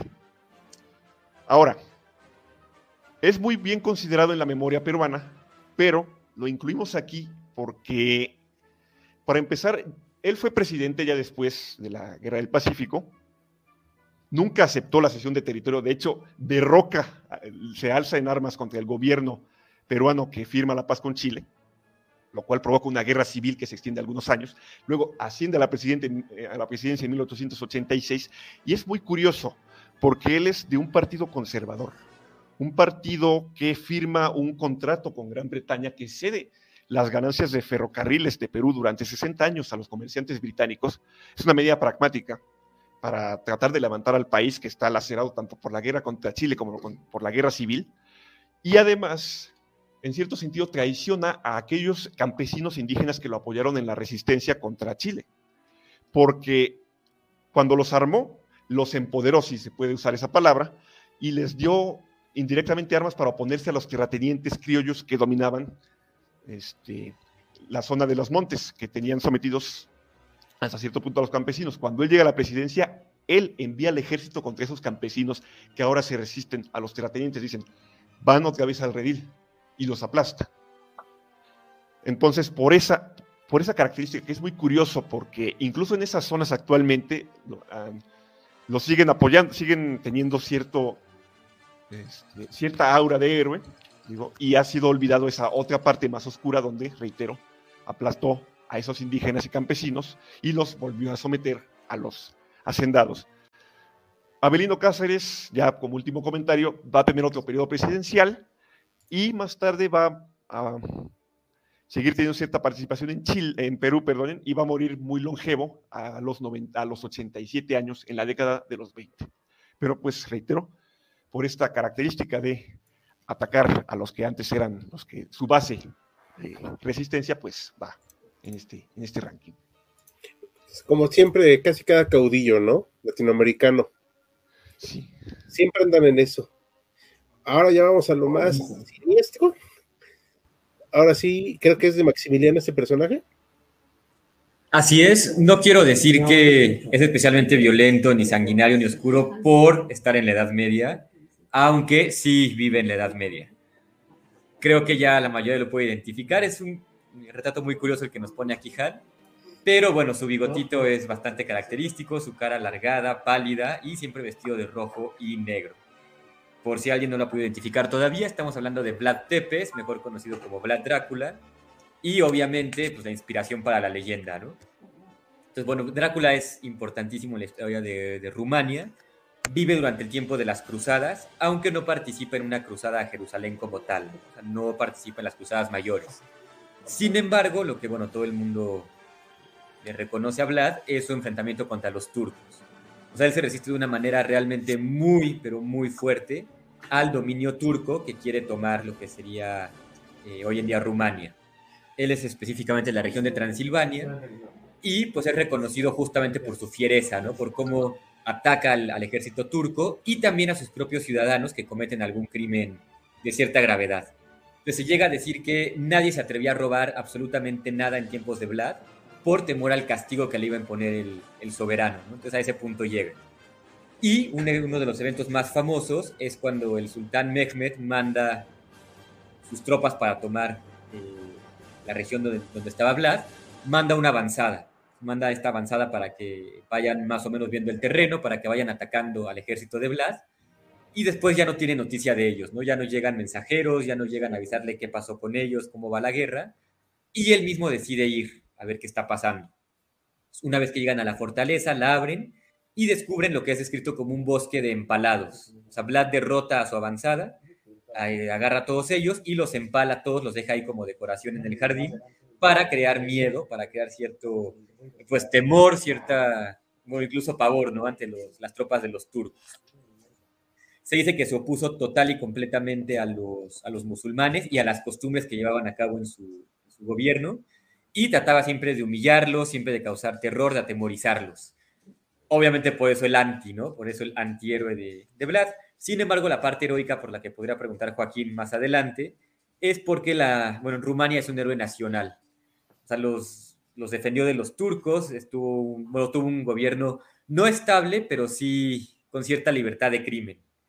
Y se dice que hoy en día, si uno viaja a Rumania, sobre todo a Transilvania, va a ver que prácticamente el 100% de lo que se vende ahí es alusivo a Vlad. Ya sean libros, mercancía, playeras, tazas, todo va a ser sobre Vlad Tepes. Sí, aquí comenta Alejandro Cadena Vlad, el empalador, sí, porque pues, le gustaba como que hacer brochetas, ¿no? Humanas. Así es. no saben qué es eso, se los dejamos de tarea. Sí. Por favor. no, pues ahora sí, muchas gracias, Max. Este, vamos, ya pasamos a la recta, recta final. Este personaje, no recuerdo bien quién es, por favor, ayúdenme. ¿Ese lo pusiste tú, Maximiliano? Es Calígula, ¿no? Entonces, Urbano II. Ah, ah, perdón. ¿Es un papá ese? No, a ver. Bueno, la imagen. Deme un segundo, deme un segundo. No, es, es, Yugurta. Ah, ya decía. Ah, Yugurta. Sí, pero ese, ese es quien le tocaba exponer. ¿O lo pues mencionamos a ti? Creo que a ti, ¿no, Joaquín? Bueno, yo nada más lo puse como este. Eh, bueno, extra, pero no sé si quieran hablar rapidísimo de él. Yugurta era justamente el. Nuray, bueno, no empezó como rey de Numidia. Su tío era el rey de Numidia. Era un reino amigo de Roma. De hecho, él no había nacido de una esposa eh, legítima, era hijo de una concubina y del hermano del, rey, pero era un hombre que desde el principio se notó muy capaz, este, que a diferencia de sus, de sus primos, que realmente no, no, no daban este, la, la talla, ese veía, el rey veía justamente que era alguien muy ambicioso, entonces viendo justamente esto, al momento de morir, en su testamento le dejó el, trono a sus hijos, a sus dos hijos, y a, Yugurta, ¿no? a su sobrino, que este era, eh, eh, como decirlo, como trono compartido. Pero pues Yugurta decía, no, pues como que voy a compartir el trono con este, con, con mis, los dos inútiles de mis primos.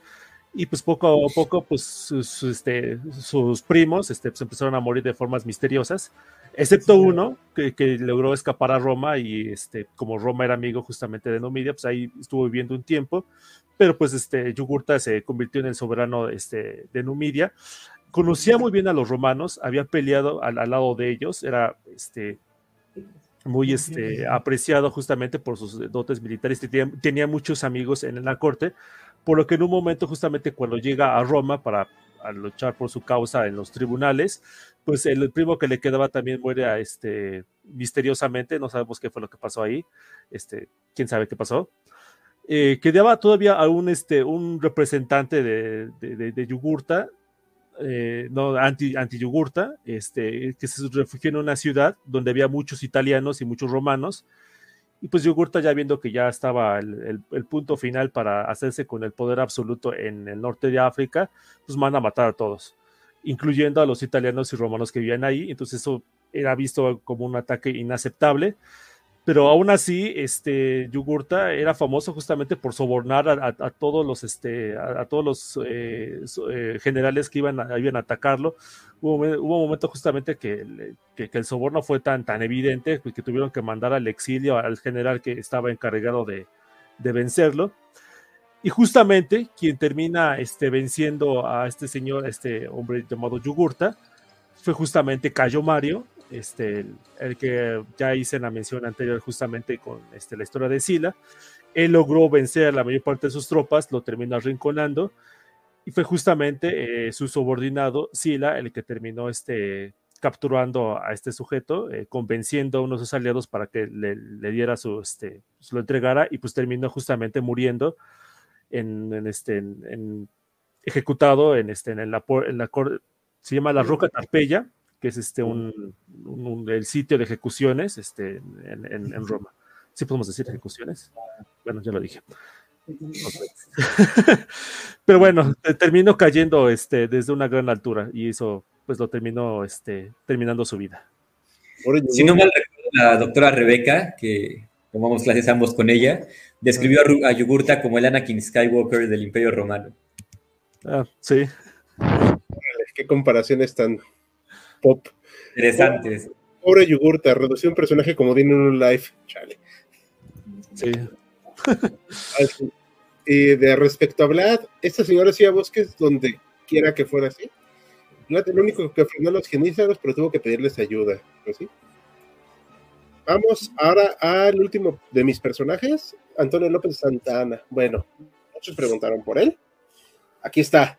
¿Ya? ¿Felices?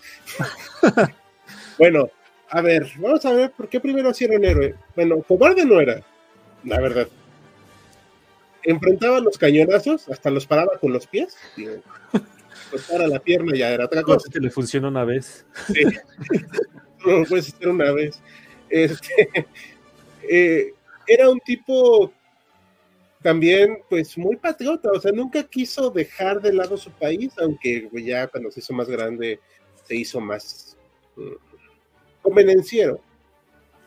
Y no dudo que tuviera buenas intenciones, pero era banal, vanidoso, frívolo.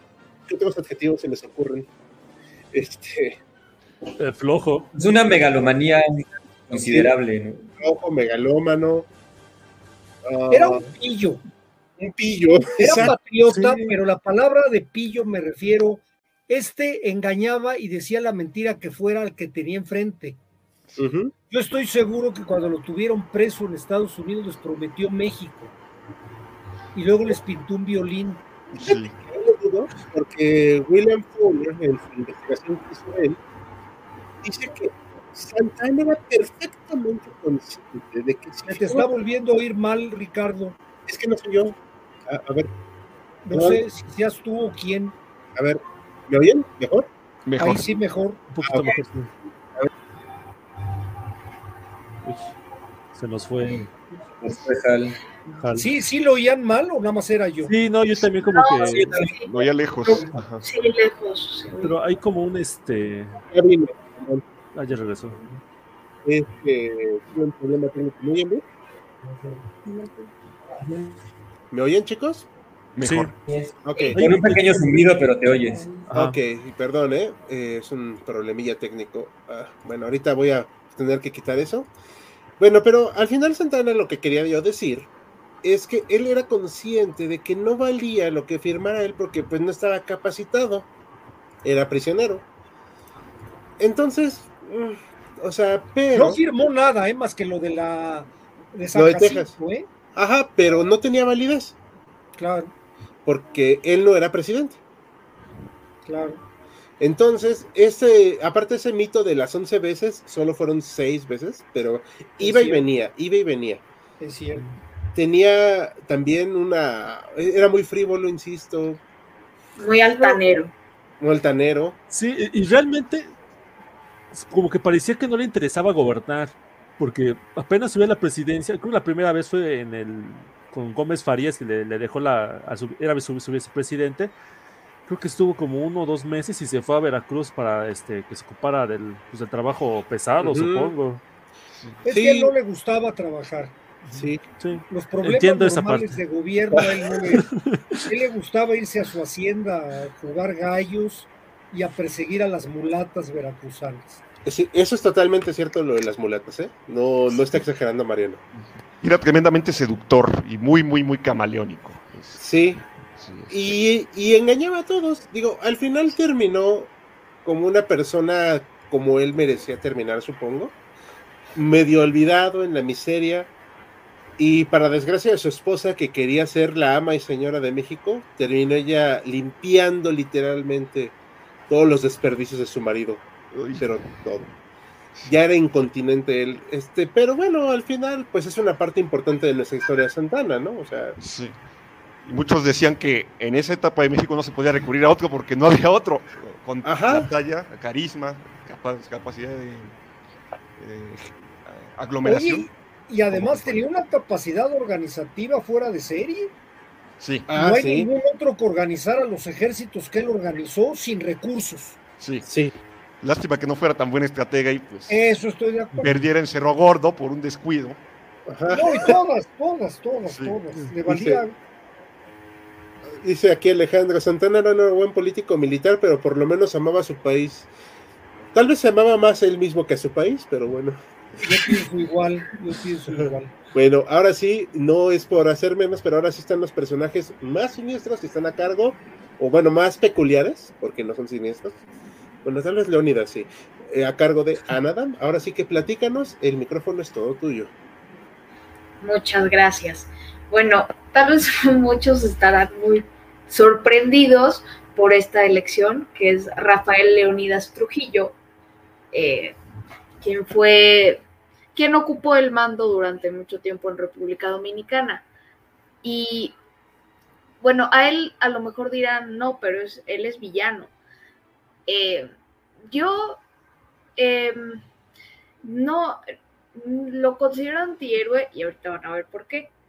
Bueno, primero, él tenía dos apodos muy populares, que es primero, le decían el Chapitas, porque tenía una obsesión con, las medallas eh, militares, era extremadamente vanidoso. Eh, y también, bueno, también era conocido como el Chivo. Sí, no sé si al muchos, no sé si conozcan el libro de Mario Vargas Llosa de la fiesta del Chivo y se le decía así por, eh, por, sus placeres sexuales que él se daba, ¿no? Eh, por eso se le conocía así. Y bueno, Rafael Leonidas Trujillo, eh, sobre todo fue conocido pues por muchas de las atrocidades que, que sucedieron bajo su mandato, ¿no? Y bueno, él era muy peculiar porque él sí durante mucho tiempo sí fue muy amado.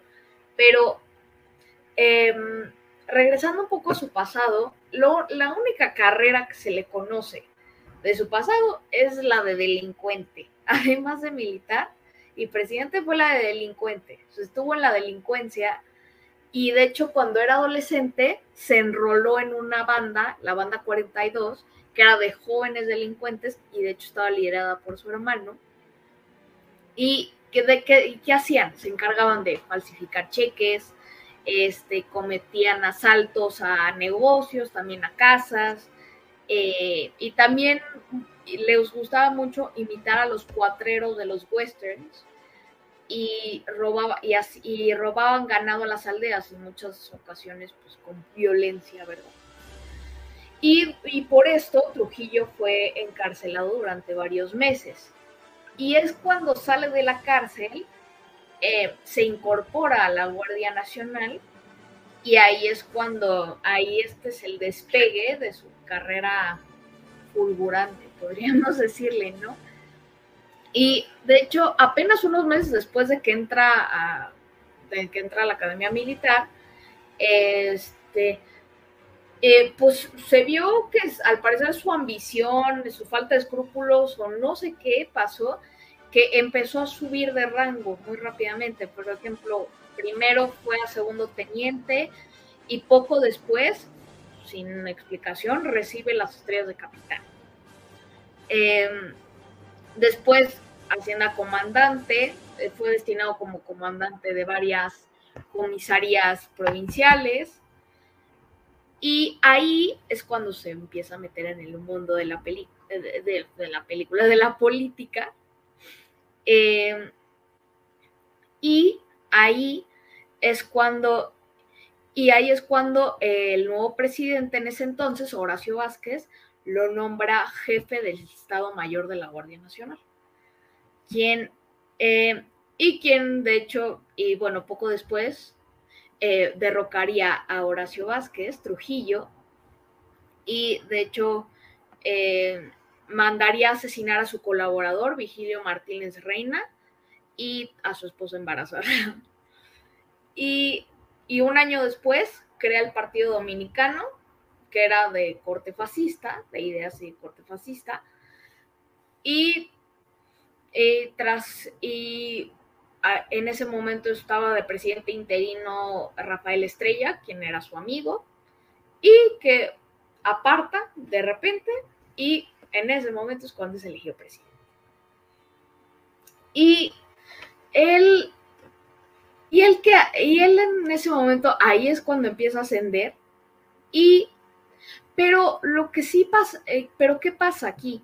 Que ahí es cuando, en esta época es cuando sí empieza a ser muy pues sí empieza a ser amado por el pueblo, por lo menos por la mayoría, porque ahí es cuando en República Dominicana la economía mejora eh, y se da la implantación de empresas norteamericanas, porque tenían el apoyo de Estados Unidos, y eh, se dan estos tiempos de prosperidad que ayudan a consolidar la dictadura, vaya, ¿no? Em, ¿Y, y esto también ayuda a que tenga apoyo de otras dictaduras latinoamericanas, ¿no? Entonces, esto ayuda a que la imagen de República Dominicana eh, aumente, o sea, eh, que, que, en ese momento había, había estado desprestigiada, la imagen de la República Dominicana se da un poco, eh, era como un poco el sueño, era parecido como el sueño americano, ¿no? Donde, donde se podía alcanzar una vida mejor, ¿no? Y ahí es cuando, y de hecho aquí entra la relación con Haití, que voy a mencionar en un momento, la, bueno, el suceso más sangriento que se le conoce, que es la, la matanza del perejil o la masacre del perejil, que ahí es cuando en ese eh, hubo un momento en que en que hubo una relación con Haití muy buena, en que Trujillo mantuvo con el presidente de Haití una relación muy buena, y de hecho hay, hubo una ciudad en su nombre, que es Ciudad Trujillo, ¿no? Y, ahí, pero dura poco esta paz con Haití. ¿Por qué? Porque hubo, em, porque eran muchos los emigrantes haitianos que, trabajaban en, las, en estas comarcas fronterizas dominicanas. Y, y aquí ¿Y, por, ¿Y qué pasaba aquí? Que aquí los salarios y el nivel de vida eran más altos y había más haitianos. Entonces, ¿qué pasa? Que Trujillo decide de repente que los manden a matar. ¿No? Y esto es muy chistoso porque esto lo anuncia en el transcurso de un baile de sociedad en su honor. Y incluso dice que había que hacerlo con machetes y cuchillos para ahorrar en munición, ¿no? E incluso les pregunta a sus oficiales eh, que aquí es cuando empieza una persecución étnica, una persecución de haitianos, y les pregunta a sus oficiales cómo hacerle para, cómo los identificamos. Entonces, a algunos se le ocurre que, em, que como muchos hablaban este, creole o criollo, la lengua criolla haitiana, perdón, eh, pues la palabra perejil les costaba mucho trabajo pronunciarla. Entonces, decían que entonces lo que hacían era el, obligaban a los que capturaban o los obligaban a decir la palabra, a pronunciar la palabra perejil y pues ese error a muchos les costaba la vida, ¿no? Obviamente. Y, y, y era, y también otra característica de Trujillo muy chistoso es que lo querían, eh, lo, quería, lo respaldaron mucho para su candidatura para el Premio Nobel de la Paz, que fue descartada, pero fue, fue considerado para el Premio Nobel de la Paz, incluso lo consideraron como el, un gran homenaje al presidente Trujillo, ¿no? ¿Sí es en serio lo del premio? Sí, sí es en serio. ¿Por qué siempre cualquier liderzuelo latinoamericano se le ocurre el premio Nobel de la Paz. Pero ¿quién lo Creo que hasta el canciller se lo ofrecieron, ¿no? Ajá. Mm, sí. Eh, sí, fue, eh, fue, el, fue su ministro de Exteriores, este, que se llama Moisés García Me, este, Mella, quien en 1936 pide que se le considere para, para el premio Nobel de la Paz. Oh, Dios mío qué forma de hacerle la barba, ¿no? Sí. Hay no formas. Barbero mayor. Bueno, este, ay Dios, qué cosas. Me vengo enterando más rápido unos comentarios, Ana, antes de seguir. Sí, claro, claro. ¿A, este, ¿A qué nos referimos con antihéroe? Y pregunta historiador 09, a una persona que tiene tanto este lado como de héroe y cuestiones muy peculiares. Es como que muy, pero no por una buena causa. Es que es muy literario el término, ¿no? Ajá. Es de literatura. Sí. pero ya ves que muchos dividen en, malos y buenos, pues quisimos jugar con esa idea. Hablando de rapidísimo, este, justamente a colación de Leonidas Trujillo, en un artículo que leí de una revista de difusión de historia, alguien contrastaba a Leonidas Trujillo con Tirano Banderas, este personaje que algunos definen como antihéroe, creado por Rafael Valle por este escritor de la generación del del 98 que relata justamente la vida de un dictador en un país latinoamericano sin nombre, que ahí tiene ahí sus aventuras y desventuras. Ok. Me parece bastante atinado. Aquí, perdón, Ana, te estamos tapando, ahorita ya quito esto. Santana amaba más a su gallo de peleas que a su país, definitivo. Pon Trujillo estuvieron los Yankees, por ahí o fue después, este, no me acuerdo. Los Yankees estuvieron con este Trujillo, ¿verdad? Sí, claro.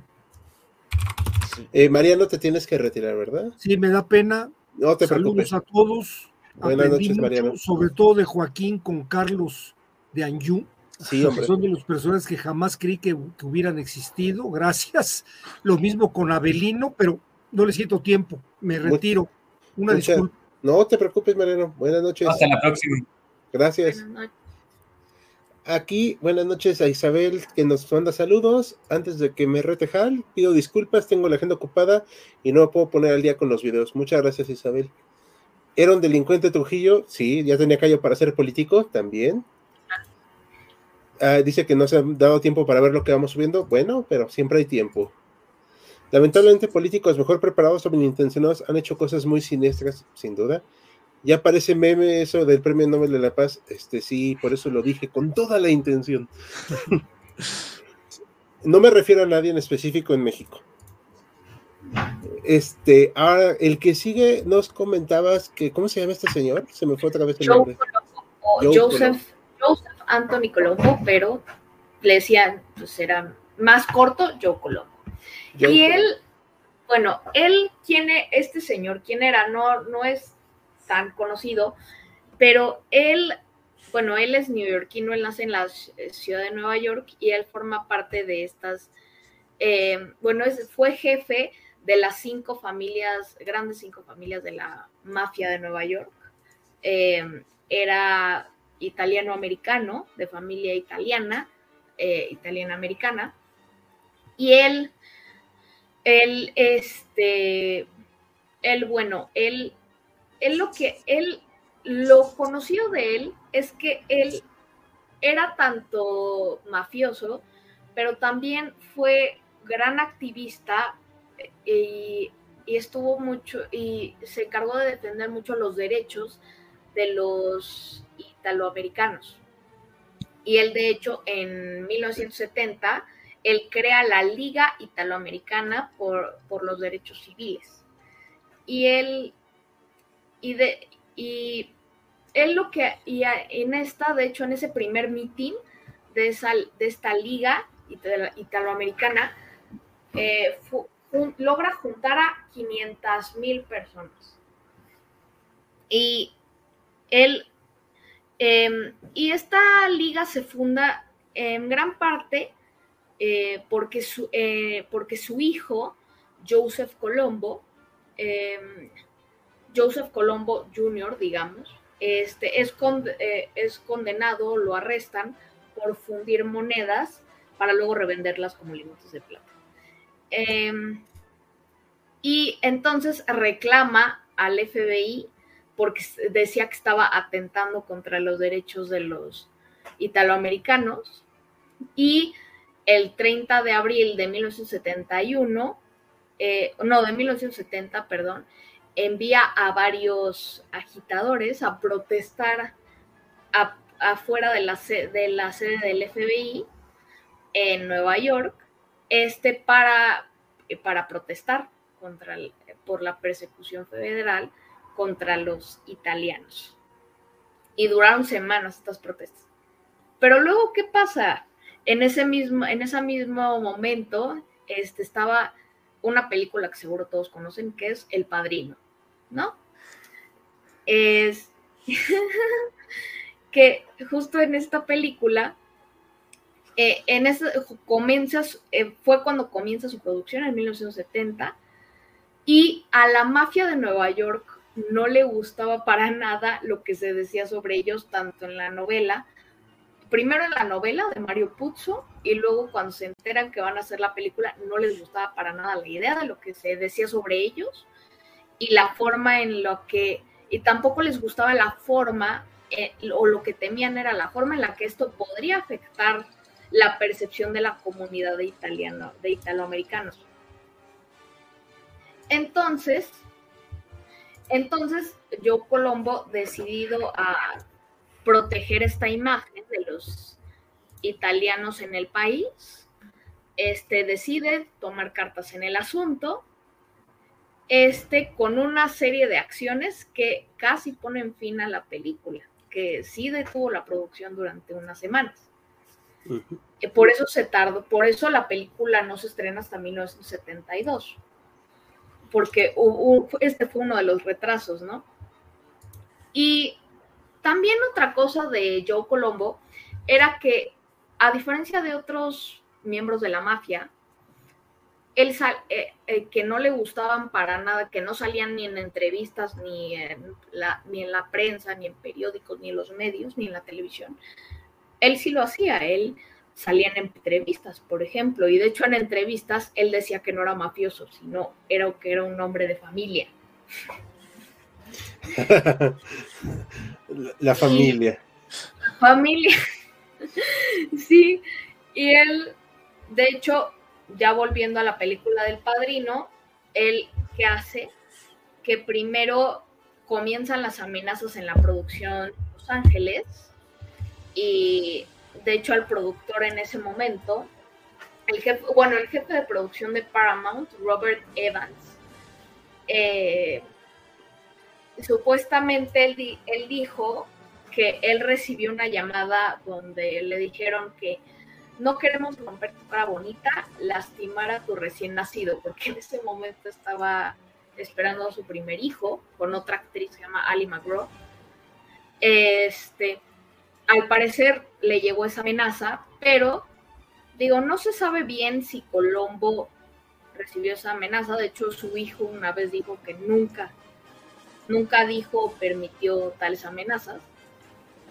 Y, y bueno, y bueno, con, em, con después, poco tiempo después, bueno, en 1971, Al Roddy, que era el productor de la película del Padrino, se reúne con Colombo y, y pudo ganarse a tanto a Colombo, pudo ganarse la confianza tanto a Colombo como a su grupo de colaboradores y le dijo, lee el guion y si, y si le dijo, y si encuentras algo que es ofensivo, podemos llegar a un acuerdo, podemos negociar. O sea, le hicieron una oferta que no podría rechazar. pues él, ejemplo, lo que quería era que se eliminara la palabra mafia, que afortunadamente en el guion solo aparecía una vez y logró que se quitara. Entonces no hubo mucho problema. Y por, y por estos trastos, este, que tenían con la mafia, lo que pasó es que luego con luego se generó esta impresión de que de que la producción pues tenía trato con la mafia y pues un poco la, la atención a ellos comenzó a bajar, ¿no? Este, pero, pero bueno, este, él pues era un hombre extremadamente perspicaz, con una capacidad oratoria increíble, que hizo lo que ningún mafioso se atrevió, que es aparecer en entrevistas, aparecer en medios, a hacerse una, de verdad, una persona pública, no, no quedarse en el mundo más siniestro o en subterráneo, digamos, ¿no? Este mundo subterráneo de la mafia. Sí, y muy cínico, ¿no? Sí, muy cínico. Dice, ni Al Capone reunió tanto. Mm, sí. Bueno, Al Capone era diferente. Clásico de los delincuentes ampararse en los derechos humanos. Uh. ¿Sí? ¿Quieres que pasemos al siguiente? Sí, pasen al siguiente. Para cerrar. Entonces, pues, el segundo, el último personaje que elegí fue Juan Domingo Perón. Y lo elegí porque fue un personaje que fue, fue también, fue tanto amado como odiado, sobre todo, este, fue, fue, este, fue, fue súper, digo, y fue, es recordado hasta el momento justamente por su ideología del peronismo, pero lo que, hay que, lo que sí le reconozco a Perón es que era extremadamente erudito, Em, y, era, y fue docente militar, de hecho. y de hecho fue un prestigioso docente militar que primero escribe varios libros como Estudios Estratégicos en 1928, si se llama, o también Apuntes de Historia Militar, este, o también dentro de la producción política, Doctrina Peronista, Conducción Militar en 1952, o La Fuerza es el Derecho de las Bestias, este, también la tercera posición, la comunidad organizada y política y estrategia. Fueron varios de los títulos que Perón escribió. Eso es lo primero que le tengo que reconocer, que sí era un hombre que sí era muy, este, pues, extra, muy erudito, ¿no? Que sí, que sí, que su inteligencia sí le permitió, pues, alcanzar los círculos de poder.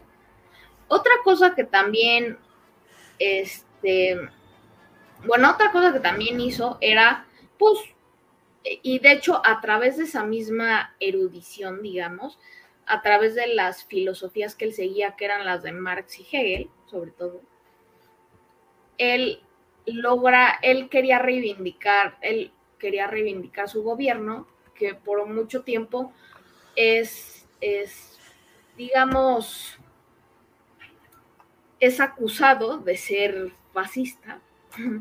Él decía que no era fascista, pero al mismo tiempo decía, él, él nunca negó su admiración por el por las ideas fascistas. Entonces es una cosa que es un poco peculiar, ¿no? De él. Él nunca, él siempre aceptó tener una admiración por el, por el fascismo. Y él, mm, mm, mm, y él, digo, no sé si alguno de ustedes quiera comentar algo. Bueno, y yo te comenté tras bambalinas y lo digo abiertamente, a mí me cae muy mal, pero o sea, porque mm, prometía mil cosas y pues las promesas pues son, son muy bonitas, ¿no? Además, eso de abrir tus fronteras literalmente a casi casi cualquier persona del régimen del señor del bigote chistoso, pues me parece cuando menos cuestionable, porque este, pues no es casualidad, ¿no? Que varios fueran ahí a Argentina, precisamente, eh, como Mengele. O sea, tan solo con el nombre de Mengele ya, ya es para poner los cabellos de punta, literal. Eh, nos comentan, eh, Perón empezó bien, pero terminó mal. Y tan relevante que hoy en día la mayoría de los políticos en Argentina se consideran peronistas, que también por eso me cae muy mal. Teniente de inteligencia social o de erudito, pues lo pone entre comillas. Él decía, él decía ser el sucesor de Mussolini, así que lo de fascista solo lo discuten los fanáticos. Bueno, tuvo su mayor este, influencia justamente en Mussolini, si, si memoria no me falla. De hecho, justamente, lo que pasa es que la palabra fascista es un término que pues causa mucho, mucho controversia. Y ahorita, este, incluso con lo que pasó en Italia hace unos días con las elecciones, como que muchos han querido hacer ese símil justamente, ah, pues, este, es fascista porque expresó su admiración a Mussolini. Bueno, Domingo Perón también expresó su admiración a, a Mussolini. Pero sí tiene que ver, eso es un concepto que sí debemos replantearnos mucho porque como que lo usamos casi, casi siempre a la ligera, como ultraderecha, este, malvados, y, no digo que sean malos, yo no soy fascista ni, ni comulgo para nada con movimientos este, similares, pero sí es necesario justamente hacer esa este, reflexión sobre qué es exactamente el fascismo porque muchos regímenes, eh, no solamente en Europa, incluso algunos aquí en América, pues replicaron ciertos modelos que, si tal vez no son fascistas, pues sí tienen cierta influencia de, ese movimiento italiano. Sí. Sí, y justamente hablando de las mujeres que están detrás, que tienen ese lugar detrás, pues está la más popular que es su esposa Eva Duarte de Perón, ¿no? O Santa Evita después, ¿no? Que, ella contribuyó mucho a su acción, ¿no? En el poder, sobre todo, cuando ella estaba viva, ¿no? Sí. Sí, además de que, mm, bueno, usó mucho la, esa también es otra cosa que me agrada, esta imagen populista de Eva, que él ayudó a construir y que se ha magnificado a niveles que hoy en día, pues, rayan en lo ridículo, porque no quiero usar un término muy peyorativo, porque hay alguien muy fan de Evita. Hay un musical, ¿no? Sí. Creo que sí. Sí, eh, hasta lo protagonizó Madonna un tiempo, ¿no? Ah, sí, Don't Cry for Me Argentina, si mal no recuerdo. Creo que es la canción. Así que, no sé. Ah. es, que sí, ah. justamente, este. Es un caso raro con los argentinos, porque tienen así muchos esos personajes que, que han pasado justamente a, idolatrarse. Hay, otro personaje que ahorita no me acuerdo. Che, no me acuerdo. Entonces, este, a, lo mejor algunos se acuerdan de esos personajes que, pues, que son idolatrados hasta que les ponen en camisas y este. ¿Maradona? Maradona, pero hay otro que, che, no me acuerdo, este. Ernesto Guevara. ¿Quién sabe? A lo mejor un Ernesto, no sé. Uno que literalmente dijo que disfrutaba matar. Ándale, ese, ese mero. Sí. Bueno. pero son idolatrados no solamente en Argentina, o sea, tienen. Eh, bueno. me, me, justamente, creo que fue hoy justamente que tiene su estatua aquí en la Ciudad de México. Sí anécdota peculiar, no por presumir esto, sí, sí estoy siendo muy serio. Eh, cuando tuve que ir a un viaje a, allá a Rosario, estábamos curioseando por la ciudad y encontramos precisamente un parque. No me acuerdo si el parque se llamaba Che Guevara, pero sí estaba la estatua de él ahí. Digo, la estatua estaba feita, pero pues digo, bueno, es un parque para él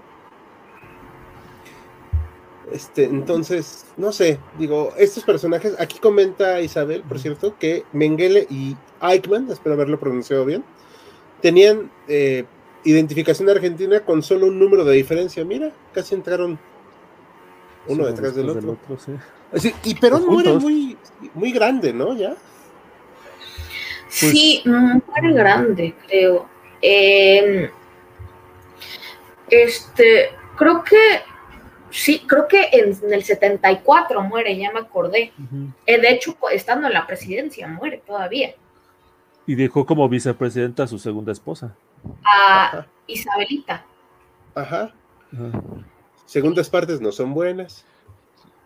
Ya estamos que, digo, que eh, Isabelita digo, no tuvo el, para dar el mismo impacto que tuvo Evita.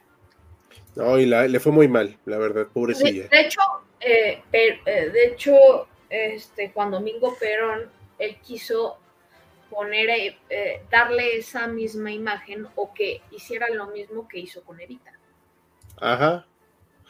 Sí, por eso digo que las segundas partes no son buenas, porque quería replicar ese, ese, ese impacto que tuvo. Aquí comenta Isabel, no solo criminales de Alemania, también de todo el frente oriental y Balcanes, del líder de los Ustachas, tienes fotos con Perón y Evita para hacer dulce. Mm, esa, no, sabía. Sí sé que son los Ustachas, espero haberlo pronunciado bien, pero es un tema bien escabroso. Entonces, pues bueno, este, digo, aquí puse la foto más aquí él sonriendo, pero la verdad es era un tipo eh, también un poquito peculiar, ¿no? O sea, lo puso hasta el último porque,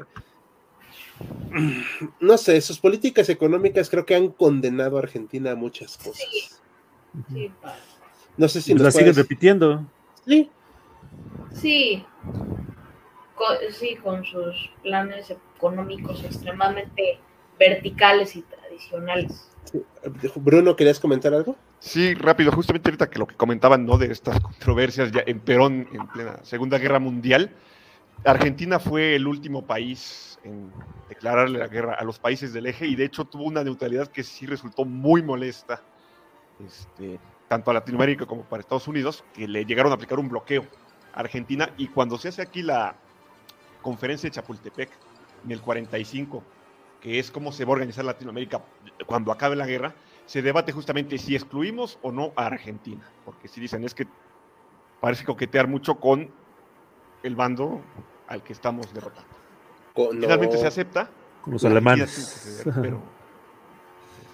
y los uniformes argentinos, del ejército argentino de, esa época, sí, sí hay, sí hay una similitud con los uniformes. Ah, pues lo que hablábamos también de Chile, ¿no? Que tiene la tradición prusiana. Sí. sí Chile, Bolivia también la tuvo curioso. Es que hay una fascinación. Bueno, ¿quieren este, que terminemos acá o quieren que pongamos a los dos bonos? Ustedes digan. Podríamos terminar con Perón, ¿no? ¿Sí? ¿Estamos de acuerdo? Creo que sí. Sí, perfecto. Lo dejamos para otra ocasión que eh, más personajes. Bueno, no sé si quieren decir algo para concluir. Digo, ahorita en este caso, Ana, que fue la última que participó. Eh, no, pues nada más, nada más terminar con que la verdad me parece que es un tema muy interesante. El tema del antihéroe me parece que es un tema este que es este que tiene muchos matices, ¿no? Que este luego hay luego es luego como estos personajes de los que hablamos son tan son tienen estos tintes muy peculiares y muy este este muy este, pues muy grises, ¿no? Con los que a veces este como lo dije, son tanto durante épocas son llegan a ser tanto amados, pero también llegan al punto de ser demasiado odiados. Entonces yo creo que eso diría. Dice, uh, nada más el último comentario, los últimos comentarios. Argentina, Argentina es un país raro, perdón. Recibió a los de y los que escaparon de la Shoah, excluyendo a Estados Unidos y Palestina. Argentina recibió más judíos que el resto de los países humanos. No sabía eso, la verdad. Y estuvo perrón al final me olvidó. Muchas gracias, Alejandro. bueno, este, habíamos planteado que al final de mes hacemos otro iceberg, pero con cosas terroríficas, ¿verdad? Este, Max, vamos a poner cosas así. Así es, cosas escabrosas, terroríficas, escalofriantes. Ok, perfecto. Pues bueno, como es el mes de los sustos, vamos a ver qué pensamos para todos. ¿Y algo más que quieran concluir, chicos, los demás, para despedirnos? Un en vivo muy, muy interesante, muy polifacético, y pues yo nada más quería, rapidísimo aquí, una errata que tuve cuando hablé de Tirando Banderas, su autor, Ramón del Valle Inclán. Creo que por ahí dije Rafael, pues nada más. Bueno. Ah, ok, bueno, lo había puesto, pero se queda la errata, no pasa nada. Joaquín. No, pues muchas gracias a todos por, este, por vernos. Es un tema que justamente la palabra incluso este, antihéroe, pues como que da para muchos este, matices, y creo que los espectadores pudieron vernos pues, las distintas justamente particularidades, bueno, matices justamente que, puede tener esa figura a través de los personajes que escogimos. Max. Pues como siempre, darle gracias al público por estar aquí con nosotros hoy. Gracias a ustedes por los datos buenísimos, aprendí muchísimo hoy. Y pues los esperamos para el próximo iceberg. Exacto, y el próximo en vivo, dentro de ocho días igual, como siempre. Agradezco a todos los que aquí presentes, que dieron todas sus ideas posibles para que saliera muy bien hoy. Y anunciar que el sábado tenemos nuestro primer video remake del canal, porque va a tratarse de Dismark, que señalaron que tenía muchísimos errores. Bueno, ya se corrigieron. Así que espérenlo este sábado en punto del mediodía se estrena. Y yo, a nombre de todo el equipo de HC, nos despedimos y nos vemos a la próxima. Hasta pronto.